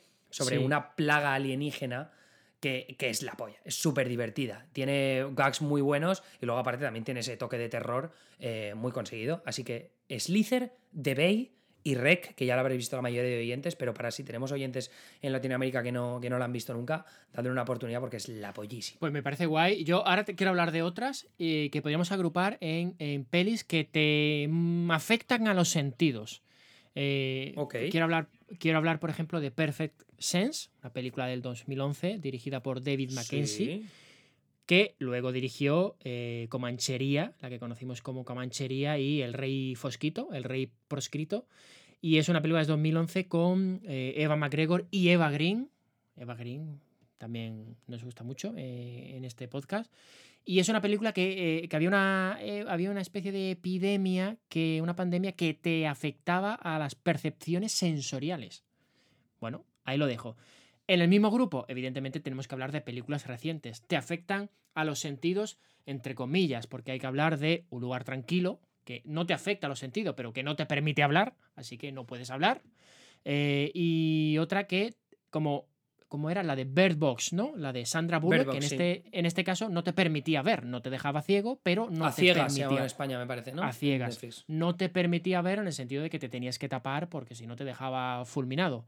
Y otra película que en este caso sí te quitaba la vista era, en este caso, A Ciegas, se llamó aquí, porque estaba pensando en la novela de, de, de Saramago, que, que la protagonizaba, la película la protagonizó Julian Moore. No, es que se llamaba también A Ciegas esa película. Es, la Ah, pues eso, es que eh, el libro de José Saramago era Ensayo sobre la ceguera y la película, pues bueno, se llamó también A Ciegas aquí en, en España, no pasa nada, repetir los títulos. Entonces, pues esto sería eh, un grupito de películas que afecta de aquella manera a los sentidos. A mí me gustaría también hablar de otra, pero bueno, quiero, creo que hay una película que debes hablar tú por el director. O sea, hay una película de, de- de pandemias, de epidemias, que tienes que hablarla tú sí o sí. Y si no la, si no la comentas, me estarías decepcionando. Pues ahora me, ahora me pillas, porque tenía abiertas unas, unas cuantas, pero. Hombre, pues hay, hay una de M. Night Shyamalan, creo. Ah, bueno, claro, claro. Vale, pero es que a mí el incidente no me gusta, me parece de sus peores. Ya, hombre, pero, eso está Entonces, para eso, pues que la gente se vea señales, ¿sabes? claro. También. no sé. Pero no, sí, También. me gusta muchísimo M. Night Shyamalan, pero justo el incidente es de, de las películas que menos me gusta de él y me parece que es donde se ven todas sus lacras como director. Entonces, yo, yo las que iba a recomendar ya, ya, pasa, ya me estaba pasando a los zombies directamente, ya que hablaba, empezado con infectados. No, hay una película antes, hay una película que además ha sido noticia esta semana. ¿Cuál? ¿Pero de zombies? ¿O de, No, de de no zombies. Ha sido noticia Hijo de los Hombres, de Alfonso Cuarón. Ah, es verdad, cierto. Porque cierto. ha habido un estudio, al parecer, yo no sé cuánto de real, fake news es esto, pero ha habido un estudio que parece que podría tener incidencia el COVID-19 en la fertilidad en los hombres. Entonces, claro, Uh. automáticamente, automáticamente todo el mundo ha dicho, no, hijo de los hombres, eh, Children of Men, que era la película. Nos quieren llevar al cuento de la original. criada totalmente. Es- es- es- eso, ahí vamos destinados. Joder, pues eh, por el bien de las mujeres esperemos que no, ¿eh? Porque entre comillas, en el cuento de la criada los hombres no salen mal parados, ¿eh? Exactamente, sí, eso es verdad. Eh, pues los- las dos películas de zombies que iba a comentar yo era una, eh, Dawn of the Dead, que es El Amanecer de los Muertos de Zack Snyder, que es zombies en es un, supermercado, que no En realidad es un, pedir y, es, y es un remake. Y es un remake, correcto. Pero bueno, está, eh, yo creo que para las audiencias actuales, mejor que Sí. la original. Pero, o sea, no, no por nada, o sea, la original está de puta madre y a mí me encantaría recomendarla, pero yo creo que para los, la mayoría de oyentes va a ser mucho a más mí, entretenido. a mí me, me encanta. Amanecer de los Muertos me parece que es, creo, y hablo de memoria, lo más redondo que ha hecho Zack Snyder. Sí, Porque sí, Zack sí. Snyder acostumbra en su filmografía a, a tener siempre dos películas en una y siempre hay una claramente que funciona y hay otra que no. La podemos ver en, en- en- Bueno, Justice League no la voy a mencionar por todo lo que sabemos de Josh Whedon, los rodajes y no. Pero en Batman contra Superman hay partes que funcionan y que no. En El Hombre de Acero hay una primera parte que funciona y hay otra, parte que, no. funciona menos. En Sucker Punch Watch- tienes toda una película que no funciona. A mí, por ejemplo, había una parte que eran las ensoñaciones, que, que no, no recuerdo si eran las ensoñaciones lo que me gustaba o lo que no, ya no me acuerdo. Watchmen, Watchmen entre comillas, no era mm, del todo, Pero, pero pero- los créditos iniciales eran la pollísima. era la polla, pero Amanecer de los Muertos me parece, bueno, eh, 300 a mí es que me da igual. El A mí es que de los 300 me flipa, tío. A mí 300 me Ah, parece la polla. Nada, nada, nada. Vale, Mucho, es- le gusta, te gusta a ti y a Arbeloa. Eh, y, y que eso, y que Amanecer de los Muertos, la escena del supermercado, es que me flipa. Esa película me parece redondísima. Y evidentemente hay que recomendar la versión original, pero nosotros vamos a tirar en este caso de la versión de Sí, Zack vamos a Snyder. tirar, vamos a tirar por Zack Snyder. Y yo la última, Más ya que estábamos comentando la de Kingdom, que es surcoreana, pues vamos a aprovechar con los surcoreanos y recomendar una muy reciente de Uf, 2016, qué buena. Train, Train to Bus- Bus- Train a Busan, Train to que- Busan, sí. que es la polla también, súper divertida y entretenida. Además, muy, core- muy surcoreana, porque tiene todo, Muy, todos los muy, muy, indicios del cine surcoreano, ese humor tan extravagante que tienen ellos. Así que Sí, muy, tan- muy, muy guay. Tan parásitos, ¿no? Ahora que ya es. Sí, es, ver- es Eh, verdad, ahora eh, que está de moda Parásitos. a- ahora que ya es mainstream, ver cine coreano ya es mainstream. Hay que pasarse ya a otro cine para ser indie. Porque ya el coreano, pues ya, bah, da igual. Hay que pasarse al norcoreano, que ese tiene que estar guay. Entonces, eh, más películas. Bueno, hay que hablar pues, rápido de Soy Leyenda, que también es una película súper mítica. Soy Leyenda, cuando Will, Will Smith hacía películas que estaban guays. Soy Leyenda, que en realidad es otro remake de la novela de Richard Matheson, de- del último hombre vivo y tal. Pues bueno, nosotros estamos hablando, evidentemente, eh, estamos tirando de películas pues, más recientes. Guerra Mundial Z, otra película de zombies. En fin, luego, eh, no sé si hay más películas así, nos van a matar, con seguro que habrá, bueno, creo que el séptimo sello, eh, pasa que eso ya irse muy, muy atrás, el séptimo sello de Ingvar Bergman también se podía considerar eh, peli de pandemia y poquito más. No, yo, yo, tenía, yo no tenía apuntadas muchas más. O sea, sé que hay un montón de pelis de pandemias eh, que, que pueden estar bien comentar, pero hay algunas o que no recuerdo lo suficiente como para recomendarlas o que simplemente no he visto. Y eso que yo pensaba que había visto un huevo, pero me estaba metiendo en Letterboxd antes, que es una web muy guay para, para hacer un seguimiento de las películas que ves, Letterboxd, terminando en D. Y, y la verdad es que hay un montón que tengo que ponerme pendiente también a trabajar, porque... Mm. ¿Por qué no? Pero el, si quieres, pasamos ya a las recomendaciones de películas que hay en, en servicios de streaming que puede estar bien. Porque acabo de ver que Netflix, que esto yo no lo sabía, tiene eh, de películas de Miyazaki a dolor. Pero ¿cómo que no Entonces- sabía? Pero vamos No a sabía- en ver, España, no, es que en Estados Unidos no. En Estados Unidos Ah, bueno, no.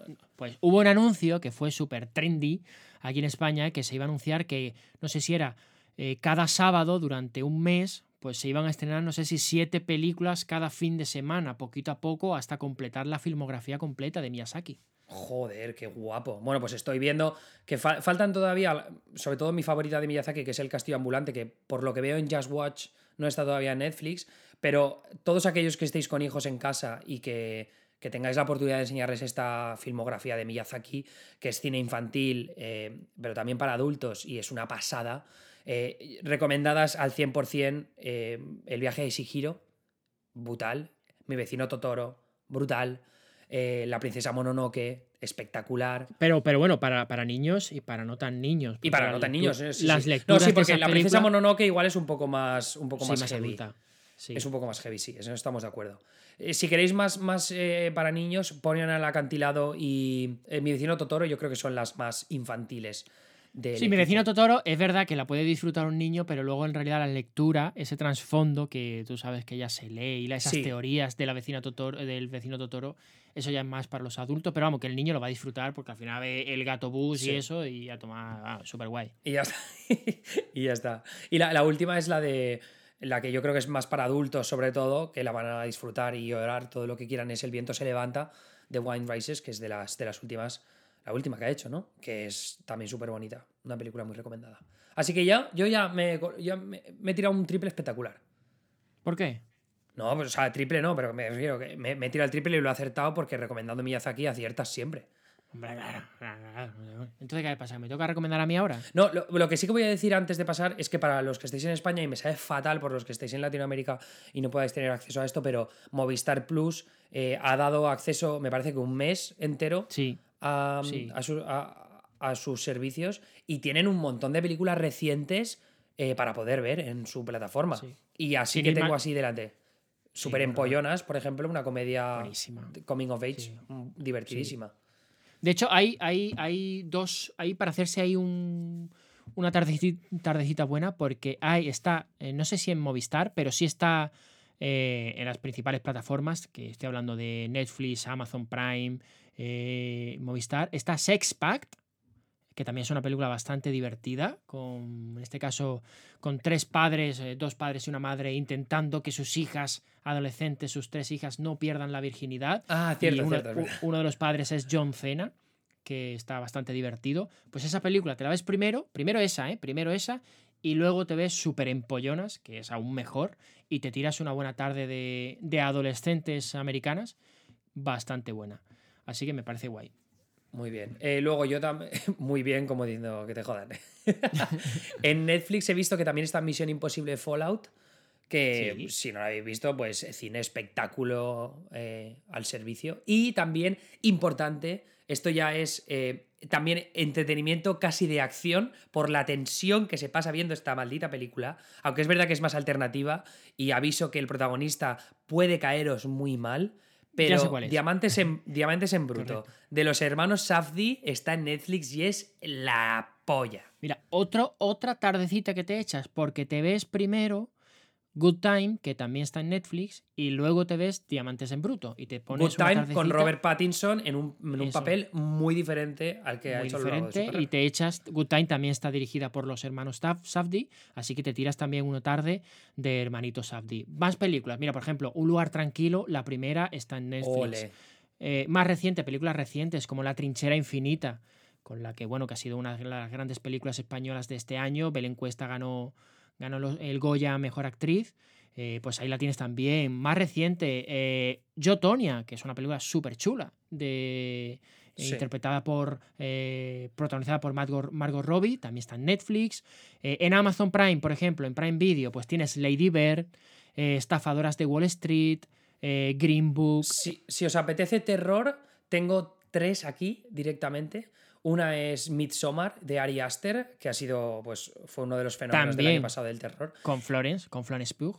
Hereditary, de hace dos años, eh, una película de, también de Ari Aster, precisamente, por si queréis haceros la, dupla. Otro doblete, es... que estamos, estamos proponiendo dobletes, que es dobletes. Pero bueno, voy a, voy a complementar con otro doblete, que es verte El Resplandor de Stanley Kubrick y verte Doctor, Doctor, Sueño, que está en Movistar y que a mí me parece muy buena película y que se ha pasado demasiado por alto. ¿Te puedes esta creer que todavía no he visto Doctor, Doctor Pues Sueño? mira, aprovecha ahora. Pero por un motivo, no, por un motivo, porque estoy esperando a poder ver la versión extendida de tres horas. Ah, Entonces, eh, eh, Rakuten eh, creo que tiene la de dos horas y media.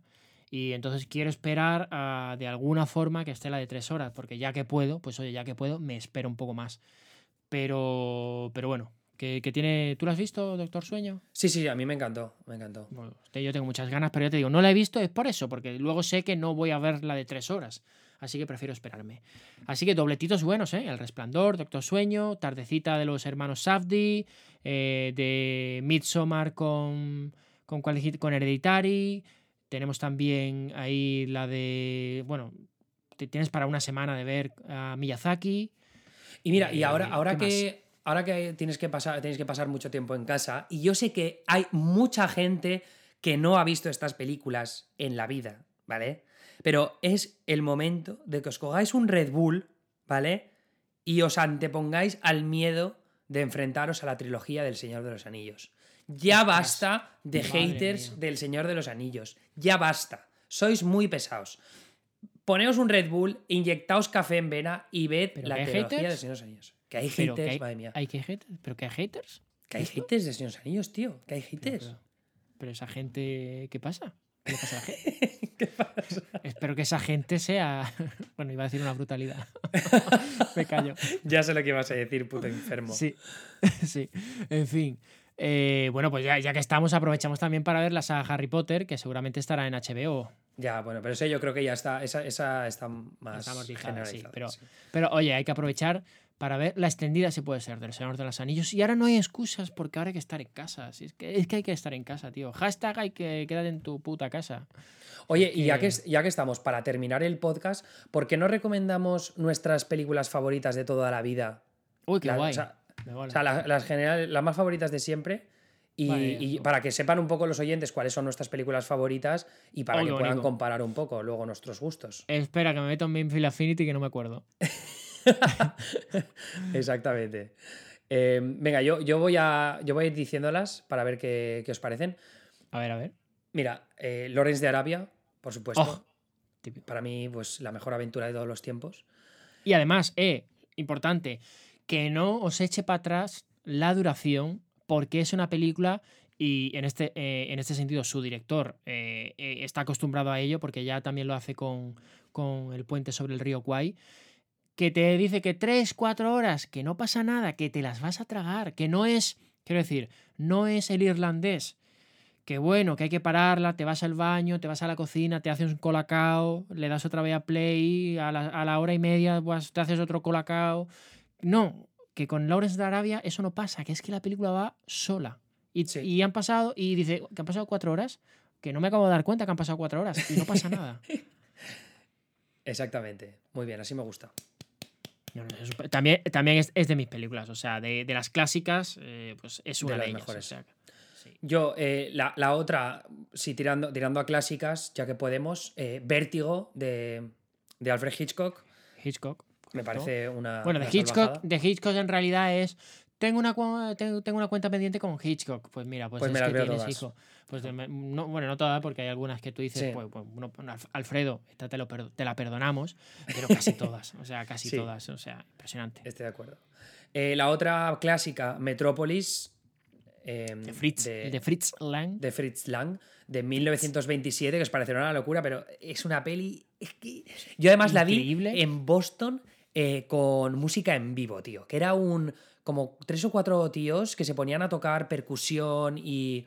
Y ¿no? no sé si había piano también, pero te lo juro que era o sea, una emoción. Y esa película además es, va en, increchendo todo el rato y habla también pues, del sistema capitalista y demás. Y ahora que viene también conforme se va desmantelando el sistema por todo lo que está pasando con la pandemia en estos momentos, me parece el ejemplo perfecto. Y ya que tienes Film Affinity delante, tira tú un poco a, los que, a tus clásicos y luego ya yo termino con mis películas más actuales eh, Bueno, para recomendar. pues yo voy a empezar, no, no en orden de preferencia, sino en orden de que me sale aquí en mi Feel Affinity. Pues mira, pero me parece apropiado porque ya que estamos en cuarentena y hay que estar en casa, pues una trilogía, que es que eso viene bien. A mí me encantan las trilogías, me pasa igual con los libros, cuando leo un libro y me flipa y me entero de que es en realidad una trilogía, es una saga, me encanta porque ya sé que ya hay un universo al que voy a poder mm, volver de nuevo con, con material que todavía no conozco. Y es que eso es, para mí, de las mejores sensaciones. Entonces, hablando de trilogías, una de las mejores trilogías ever, que es la trilogía Before, de Richard Linklater, antes, antes del amanecer, antes del atarde- atardecer Yes. y antes del anochecer. Muy bien, una trilogía a lo largo de casi tres décadas, o bueno, no, en realidad no, menos, 20 años, pero, pero bueno, imprescindible. ¿Qué más? ¿Qué más? ¿Qué más? ¿Qué más? Eh, la trilogía de. Bueno, la trilogía no, en este caso, varias películas que a mí me molan so- sobre el tema de, de la soledad. Los in Translation, por ejemplo, una película que me flipa. No la he visto. Sofía Coppola. ¿Cómo? ¿Que no has visto Los in Translation? No la he visto. ¡Madre mía! no! pues a mí es, es una cosa. A mí, a mí mi género. eh, mi género sí es un género. A mí mi género favorito en el cine es la soledad. Por diferentes causas. Y, es, y todas las películas que toquen este tema, de alguna manera u otra, siempre me suelen flipar. Los in Translation lo toca mucho y lo toca muy bien. Y es una película que me encanta. Y Como diría, película- como diría James Rhodes, te envío un abrazo virtual, Moloco. No, por favor. Sigue tocando el piano, James Road. Te queremos mucho. ¿Te gusta a ti más España de lo que nos gusta a nosotros? Eso sin duda, eso sin duda. Eso sin duda. eh, pero sigue tocando el piano. Y otra película eh, también, eh, Brokeback Mountain. Película de Ang Oh, Lee. Muy bien, sí. Para volver a Ang Lee. Ese Ang Lee que, que lo estamos perdiendo porque, bueno, vi hace poco Géminis y uff. Ah, esa, ¿lo han estrenado ya Géminis? Pensaba que no había salido. Sí, sí, sí, ya la estrenaron y bueno, es una película que yo, eh, mi crítica fue, para ser una película de Will Smith de los últimos 10 años, no está mal, para ser una película de Ang Lee es poca cosa. Y por desgracia, pues bueno, venimos ya de, de anteriormente, como era el largo camino de, de, de Jimmy Neutron, no sé cómo se llamaba la película. Coñazo, ¿eh? De Billy Lynn. De Billy Lynn, sí. O sea que nada. O sea, desde que le dieron el Oscar por. eh, por, por- La vida de por- Pi, ¿no? La vida de Pi, que como diría Amy, Amy Po- Spoiler, es lo que me ha costado a mí ponerme este vestido, ¿no? Eh, Ese comentario tan bueno de los Globos de Oro. Desde ahí, pues. Pues, pues nada, joder, bueno, ya, ¿cómo nos gusta, eh? Las tonterías. ¿Cómo, cómo gusta regar, eh? ¿Cómo nos gusta regar? ¿Cómo nos gusta? Eh, pues nada, pues Brokeback Mountain. Además, Vale. con, con Ledger, que ya no está entre nosotros, pobre. Yo tengo Peliculón, otras que se, se me han escapado eh, más, o sea, más de antes de ¿Qué los más, qué más, 90 qué más? o primeros de los 90. Eh, una es Apocalypse Now de Stanley Kubrick, que... Ay, macho. Tío, es que, es que increíble lo farsante que eres. ¿Por qué? Es que, porque, porque eres, eres- eres una persona que ha visto literalmente siete películas antes de los años 90 Ah, y las claro. Y recomendando todas. siempre. Es Oye, en realidad he visto más. Podría recomendar toda la filmografía de Billy Wilder, que es creo No, que el único es- director no, anterior a los no, eh, 90 que Es, me he es- visto. Es un gag recurrente entre nosotros. Entre nosotros, es verdad. contigo no, pero bueno, es verdad que tampoco he visto tanta. Quiero decir, si, si comparamos las pelis a partir de los 90 que he visto con las que, he visto antes, pues igual es 90%, 10%, ¿no? Sí. Pero bueno, No, pero está a- bien. a- pero Apocalipsis, está bien. sí. Está bien. El Esa horror. es una. El, el horror, muy bien. El horror. El horror, el horror de la guerra de Vietnam, pero que es un, Sí. vamos, un, un portento cinematográfico. Y la otra es, eh, bueno, Parque Jurásico ya la habéis visto, así que no, no, la, no la voy a recomendar más veces. Oh, Jurassic, Jurassic Park, por favor, qué buena. que es increíble. qué buenísima. Y, y da, y da igual las pelis que lo hagan de dinosaurios, y da igual el, el CGI con el que hagan los dinosaurios. Es que no hay nada igual. podrá igualar a ese No. T-Rex. Además, recomiendo que la veáis otra vez, si, aunque la hayáis visto. Vedla de nuevo, Hostia. aunque se ha hecho muchos años, porque es que vais a flipar. Y da, o sea, aparte de que da la nostalgia porque la viste hace 10, 20 años. Es que ni nostalgia ni nada. o sea, no. es que, muy- eh, es que hay, hay películas, hay películas de los 80, de los 90, que la vuelves a ver y tú dices, joder, cómo se me ha caído el factor nostalgia, lo que influía. imposible. Imposible. Park, Jurassic Park funciona siempre. Yo la veo casi todos los años y funciona siempre. Y cuando ese T-Rex pone ahí esa, esa pata sobre el barro enfrente del coche con Sam Neill y, y- y- y la, otra, la otra actriz que ahora mismo no recuerdo el nombre, que era adolescente, ese, ese momento es brutal. Y por cierto, el Ese hijo de puta lo ha logrado. Ese Ese hijo de puta, puta. lo- lo Claro, ganaron. la vida, la vida se abre camino. Eh, que, que por, que- que, por cierto, ha sido, ha sido noticia el T-Rex esta semana por el chiste. Que lo conté No. yo, te lo conté, no te lo conté. No, Oh. Bueno, lo, lo leí en Twitter, ¿no no te lo he contado? Me suena que sí, pero ahora no me acuerdo. Sí, bueno, bueno, lo voy a contar aquí porque es un chiste malo, pero ha sido tendencia. Y entonces, al parecer, los tiranosaurios Rex se extinguieron de coronavirus. Ah, a ver, ¿por qué? Algo de las manitas, ¿no? ¿Era? Claro, porque no se llegaban al codo para estornudar. Claro, pues ese era, ese era el gag. Así que ha sido tendencia. Ahora puedes poner aquí Ah. los grillos. Cri, cri, cri. Sí, sí, la verdad es que no me ha hecho ni puta gracia. Bueno, pero hay, hay que estar en todas. Hay que estar en todas. Sí. Jurassic Park y solo esa, Jurassic Park, ¿eh? En vez, en vez de verte la segunda, la tercera y Jurassic World, pues mírate Jurassic Park una y otra vez, que es mejor, ¿vale? Porque además con cada visionado le vas a ver eh, diferentes capas. ¿Qué más? ¿Qué más? Bueno, venga, ah, también cine de entretenimiento, guapo. Gladiator, que es otra película que es que Buah, a mí sí. es que me flipa. Gladiator con esos discursos de mi nombre es Otra que la puedes, la vuelves a ver. Y a mí me, gustó mucho volver a verla por el, el uso de la cámara lenta, sobre todo en la, en la escena inicial, en la guerra esa contra los, los Sí. bárbaros germanos. Al que me principio de sorprendió a mi- mucho la forma en la que ¿Cómo estaba era? A, mi señal, ¿cómo era? Fuego y furia o algo de eso. A mi señal, fuego y furia, no me acuerdo. Algo de eso decía. No, ¿cómo era lo de-. Eh, suena tu eco en la eternidad, que siempre se Oh, me quedará sí. grabado ese- esa frase que le dice a los, a los caballeros sí, sí, cuando se van a hacer la... bueno. Bueno, bueno, y la de películas que hicieron luego de los campos de trigo, madre mía, los campos de trigo después de Gladiator. Toda la película con campos de trigo. Joder, madre mía, pero impresionante. Bueno, no me la sé. Madre mía. E impresionante. Hans Zimmer, ¿no? Sí, Hans Zimmer, correcto. Joder, Eh, Hans Zimmer. ¿Qué, qué máquina Hans Zimmer? Pues eso, Gladiator. Hay que verla sí o Oye, sí. Me, me he pasado una, me he pasado una, tío. Es que no me, ha- Cuenta, me- me cuenta. ha saltado, me ha saltado. No, me he saltado Cuenta, yo. cuenta. Cinema Paradiso, tío. 1988. Uy, la escena, la escena del cine. Oh, rico. Para llorar, eh, pero esta es para llorar. Esa es para llorar. Esa, esa si queréis llorar, Cinema Paradiso va a saltar. Esta no es conveniente, no es conveniente porque esta te dan ganas de abrazar a familiares y ahora mismo hay que guardar la distancia social. Entonces, no es la película más recomendable. Y hay que ver la versión de dos horas y media, no la de dos horas, ¿eh? Por favor, respetadme. Que esto además, esta yo creo que fue una de las que se cargó Weinstein, ¿no? Cinema Paradiso, que con su tijera. Ya no. Sí, pues puede ser. Esta era que del 89 era, ¿no? Por ahí. Sí, 89 estrenó en Estados Unidos, 88 en Sí. Cannes, me parece que fue. Sí. Maravillosa. Venga, más película, más película. que Tengo aquí. Voy a dejar lo que creo que yo creo que puedo considerar mi película favorita entre todas. La voy a dejar Yo también me la estoy dejando para el final. Eh, eh, eh. Pues mira, yo, mm, adolescente, ahora que van a estar muchos adolescentes sin colegio, sin instituto, pues oye, dos películas adolescentes guays. Una, Adventureland, una película que Oh. mola mucho, de Greg Motola, Y con Kristen Eh, Stewart, uf. con Kristen Stewart para mí top eh, en esa película, es su top como película. Eh, Kristen Stewart para mí película de mi adolescencia total. Y otra película de adolescencia que me parece superior, como es Las ventajas de ser un marginado. Oh, sí. Con Emma Watson también. en su mejor momento también. con Emma Watson con- cuando todavía parecía que iba a ser una gran actriz. Luego, ¡ay! Luego, ¡ay! ¡ay! Hubo ahí un chasquido Upsi. de Thanos y, y- y no. Y ha pasado algo ahí. ¿Qué ha pasado? No sé. eh, fue a Amenábar. A Amenábar ahí pasó algo raro y, y se le quitó. Le quitó el mojo. Como, como los extraterrestres de ese Space Jam. Le hizo tocar un balón y Emma Watson dijo, ¿qué ha pasado aquí?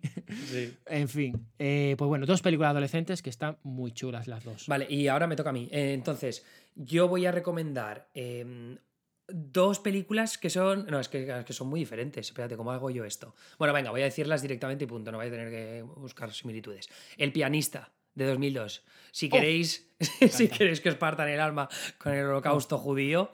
eh, a mí me parece que una película que haya retratado el holocausto judío mejor que el pianista, no hay. El problema es que el y además, director a- su director ha, estado muy, muy- ha sido muy trendy también últimamente. ha sido muy trendy últimamente, no por la pandemia, sino porque, eh, bueno, no vamos a decir Bueno. supuesto violador. No, supuesto no, lo admitió, ¿no? Al final, ¿o qué? Sí, bueno, es que la movida es muy complicada, pero bueno. ah, eh, Roman Polanski, que no. vaya. Roman Polanski, eh, que bueno, que ganó el premio a mejor director por J'accuse, ¿no? Como era el, ofici- el oficial, que sí, que sí, Roman Polanski, yo te acuso. Eh, el oficial y el espía, ¿no? Creo que se llamaba, ganó mejor director y bueno, el equipo de. de por retrato de una mujer en llamas, pues Se salió. salió. Nunca, me- nunca mejor dicho, salió en llamas. De, Así que. Peliculón, bueno. retrato de una mujer en llamas que además está en varias plataformas de streaming en España. Sí, está en filming y por fin la voy a poder ver. Es que todavía no la he visto Oh. porque se me escapó del cine. Oh, Y, Te tengo mucho, ¿eh? muchas ganas de ver las dos grandes películas de Francia de este año pasado, como es Retrato de una mujer en llamas y Los Miserables, que fue la que finalmente que fue a los. Oscar. Mm. También me apetece ver, por la, por, bueno, la, la temática me mola.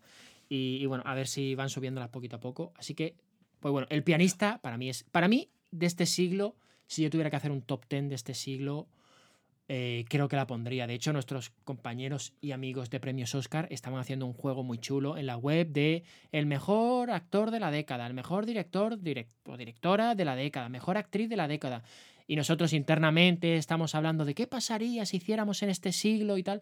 Y yo dije, es que para mí el pianista en este siglo es que es una Sí. película que, es que no tiene ningún pero, es de lo más redondo. Totalmente. No, además es que una, una película que, que lo retrata de una forma con una crudeza Y para mí la interpretación de, de Adrian Brody de Adrien Brody. Es que Mm. yo en este siglo ah, se me viene evidentemente Joaquin Phoenix con el Joker, que a mí me gusta mucho, pero luego si empiezas... Espera, estoy pensando que es muy heavy.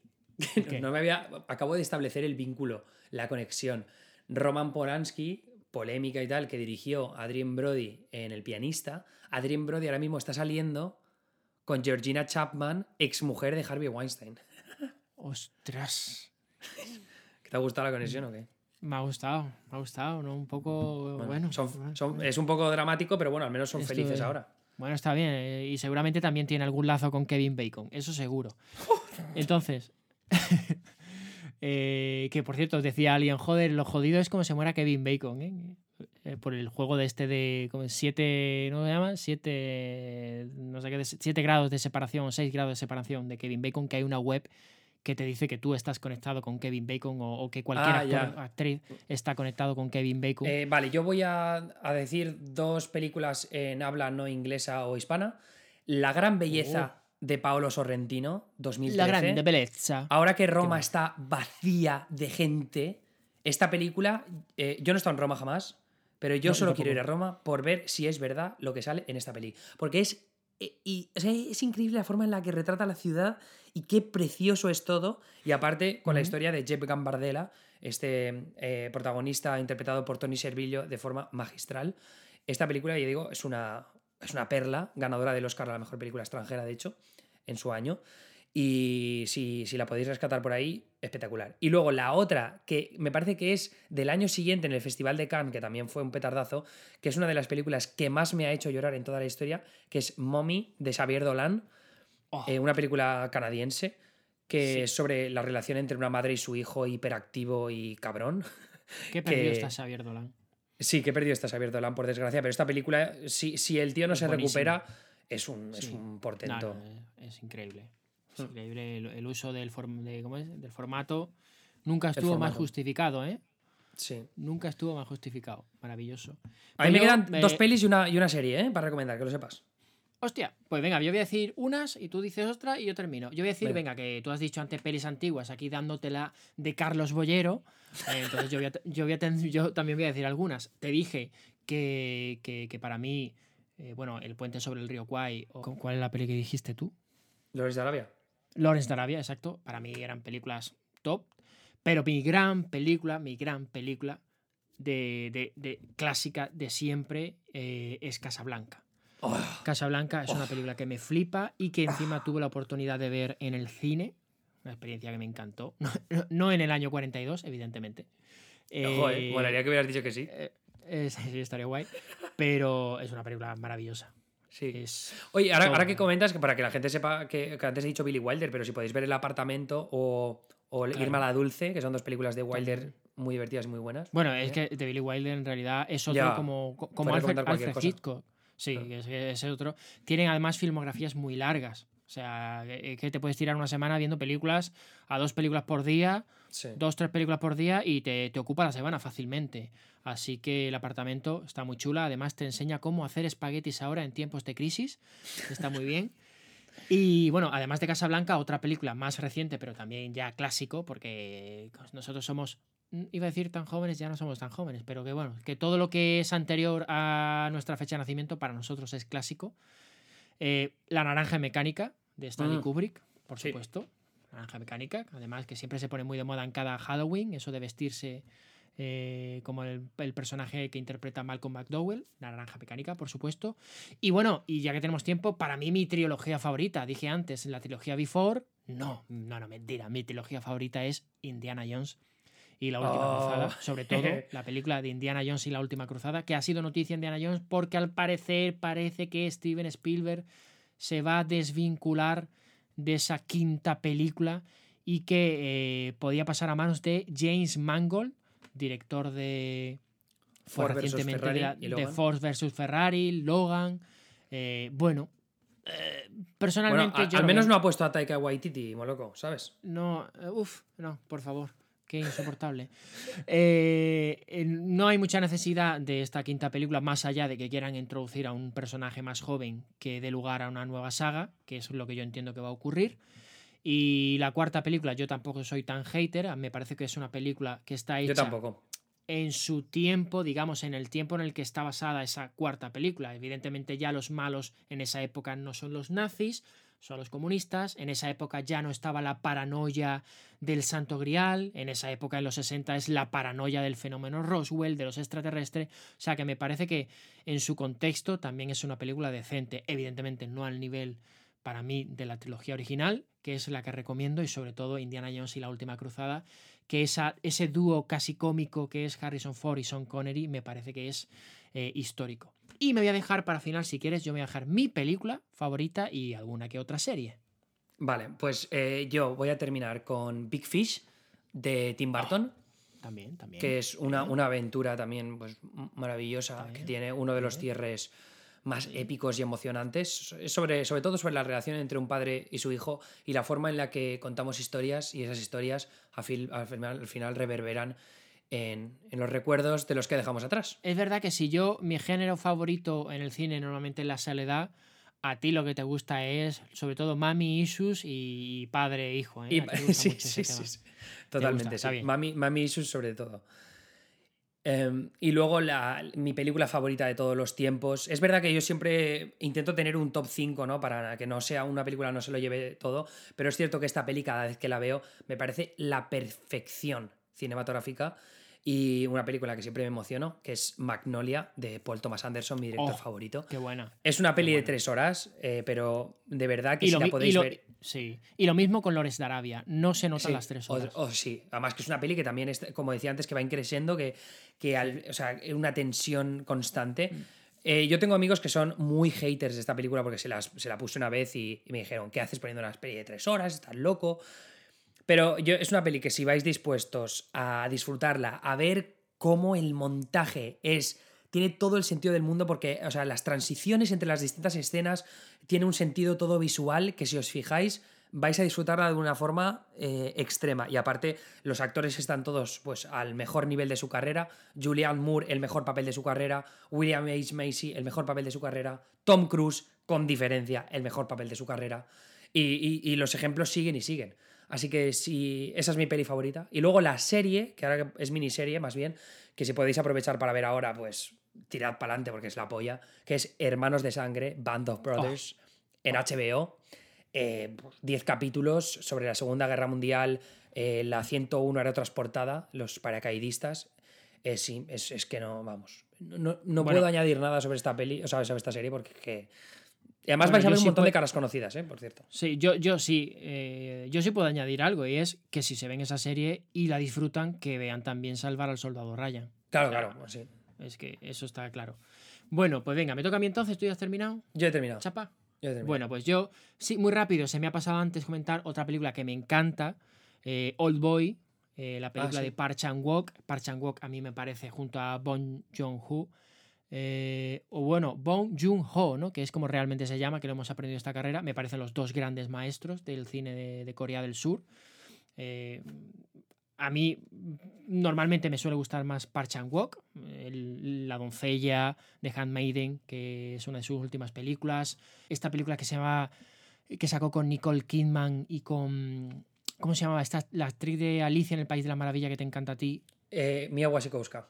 Mia Wasikowska, que sacó una película que ahora mismo se me ha ido el nombre y que el guion era Stoker, exactamente, que el guion era de uno de los actores de Prison Break y era precisamente lo más flojito, pero la dirección era acojonante. Era un ejemplo de cómo un buen director con un guion mediocre te hace una película impresionante. Pero Old Boy, Old Boy me parece increíble la película, además de estas películas que te marcan, que ves con 14, 15 años y además, claro, con 14, 15 años ves una película de Corea del Sur y te crees que eres la polla, claro, porque tú la recomiendas a todo el mundo y vas, no, pues he visto una película de Corea del Sur y claro, la demás la gente no tiene ni puta idea y tú quedas súper guay. Así que eh, Old Boy, no veáis por, por favor el remake americano de Spike Lee, eh, la película original. Y mi película favorita, redoble de tambores, no. Y además me gusta porque es una película eh, que no es, ¿sabe? Que no es indie, que no es, no me estoy yendo aquí a, no, me estoy yendo a esta película, como tú un poco, no pasa nada por decirlo. ¿eh? Magnolia, me gusta Magnolia, no. Mi película favorita, y que la habrá visto muchísima gente y que se ve súper fácil y la veo 200.000 veces, es El Show de Truman. Oh, me, flipa, me flipa esa película, El Show de Truman. Y qué grande Jim Carrey, tío. Qué grande es, macho. Qué, grande y qué, qué, película más buena y qué visionaria la película. ¿eh? La película, no sé si es del 97, en el 98, cómo se anticipó a lo que iba a ser, pues, pues eso, los, los realities, eh, cómo, la manera en la que íbamos a consumir televisión, la manera en la que el desprecio, ¿no? La escena final en la que te estás comiendo a un personaje durante 30 años de tu vida y nada más que termina el programa, el tipo toda la gente dice, bueno, ¿y ahora qué ponen? No hacemos la digestión, que es lo que pasa ahora cuando vemos tantas películas y tantas series. No hacemos la digestión de lo que vemos y pasamos de una cosa a otra en cinco minutos. Y eso lo anticipó eh, Show de Truman, como después de estar 30 años siguiendo a una persona, pues se acaba el programa, pues bueno, ahora qué ponen, a otra cosa, venga, más, quiero consumir. Así que el Show de Truman, sin duda, me gusta mucho porque además es una película súper fácil de ver, que no es como, no, es que es una película compleja, no, se ve muy fácil, es no es especialmente larga. Y de series, pues de series, ¿qué vamos a ver? Pues, ¿Tú qué has recomendado? Mm, Band of Brothers, ¿no? Sí. Bueno, pues ya voy a recomendar más típicas. Pues mira, yo voy a recomendar, pues Friends, mira, voy a recomendar Friends. Da igual que está... Mira, pues yo, igual empiezo Friends, que no la he visto nunca, eh, yo solo he visto capítulos sueltos.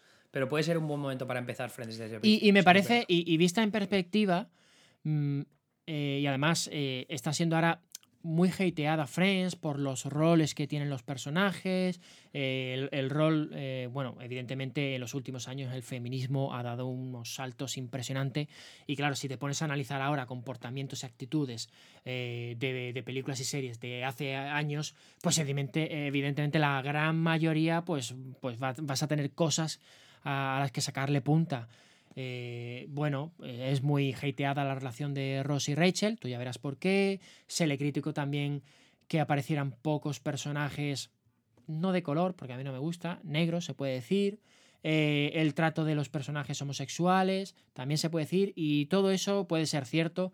El actor David Swimmer, que interpreta a Ross, habló en su momento y me pareció que dio una entrevista o un discurso bastante interesante. Me decía, mira, eh, Friends era una película de nuestro tiempo. serie de nuestro tiempo, pero sí. Era, una serie, era una serie de nuestro tiempo y nosotros retratábamos las cosas, pero aún así se introdujeron personajes pues, homosexuales. Además, él decía, mi personaje fue el primero que salía con un... Bueno, te voy a hacer spoiler. no te hago spoiler, pero vamos, digamos que tenía a una a una relación con una persona no blanca y además en repetidas ocasiones, como digamos, defendía, eh, a ver, como diciendo, a ver, era una serie que empezó en el 94 y la sociedad ha cambiado para bien, pero que dentro de la que cabe es una serie en la que los chistes siguen funcionando, las relaciones de amistad, de pareja, no tanto Rosa y Rachel, evidentemente, pero que funcionan y, y la verdad es, yo me la he visto creo que tres veces entera y, es la típica serie, sí, porque primero la ves solo, luego la ves con otra persona, luego la ves con otra persona y al final. Y luego capítulos sueltos, que es ese tipo de serie que te coges un capítulo suelto. Yo me acuerdo un verano que la pusieron en. Creo que en FDF, en el canal FDF. Y era lo típico que te pillaba comiendo y es que te ponías a ver Friends y funcionaba. Así que, venga, me voy a quedar con Friends porque podía tirar de Mad Men, de la otra. No, no, me quedo con Friends. No, no, Friends. No, así. Entretenimiento de comedia con entretenimiento de Segunda Guerra bueno, pues me parece un buen cierre, Moloco, si te parece, lo vamos a dejar ahí, que creo que quedan en las casi dos horas de podcast. Está guay, porque Que dos está horas guay. Para, para escuchar este podcast en tu casa, repetimos, en tu casa, por favor. Exacto, no en el metro. O sea, no te metas en el no. metro, no te metas en el metro. Y si vas tú al Mercadona o al supermercado de turno, vas tú, no va, que no vaya más miembros de tu familia, vas tú solo, de uno en uno, por favor. Exacto. Muy bien, pues nada, eh, mucha suerte, Moloco, ahí en Málaga. Espero que todo sea leve y que tengamos el menor número de pérdidas posibles. eh, Sí. Y bueno, ya- Sí, hombre, a ver, ya sabemos, van a ser ahora, em, va a empezar este nuevo periodo de, de confinamiento en principio durante dos semanas. Sabemos que van a ser dos semanas complicadas porque evidentemente ahora lo que no se ha hecho en estos últimos días, en estas últimas semanas, pues ahora va a tener el efecto de, bueno, de muchas, de- del incremento de números que vamos a ver, de, de las cifras van a ir aumentando en los próximos días, por desgracia, y de manera exponencial. Pero esperemos que llegue un momento en el que esto se frene, como, como dicen los expertos, frenar la curva, que es un concepto que ya se ha quedado.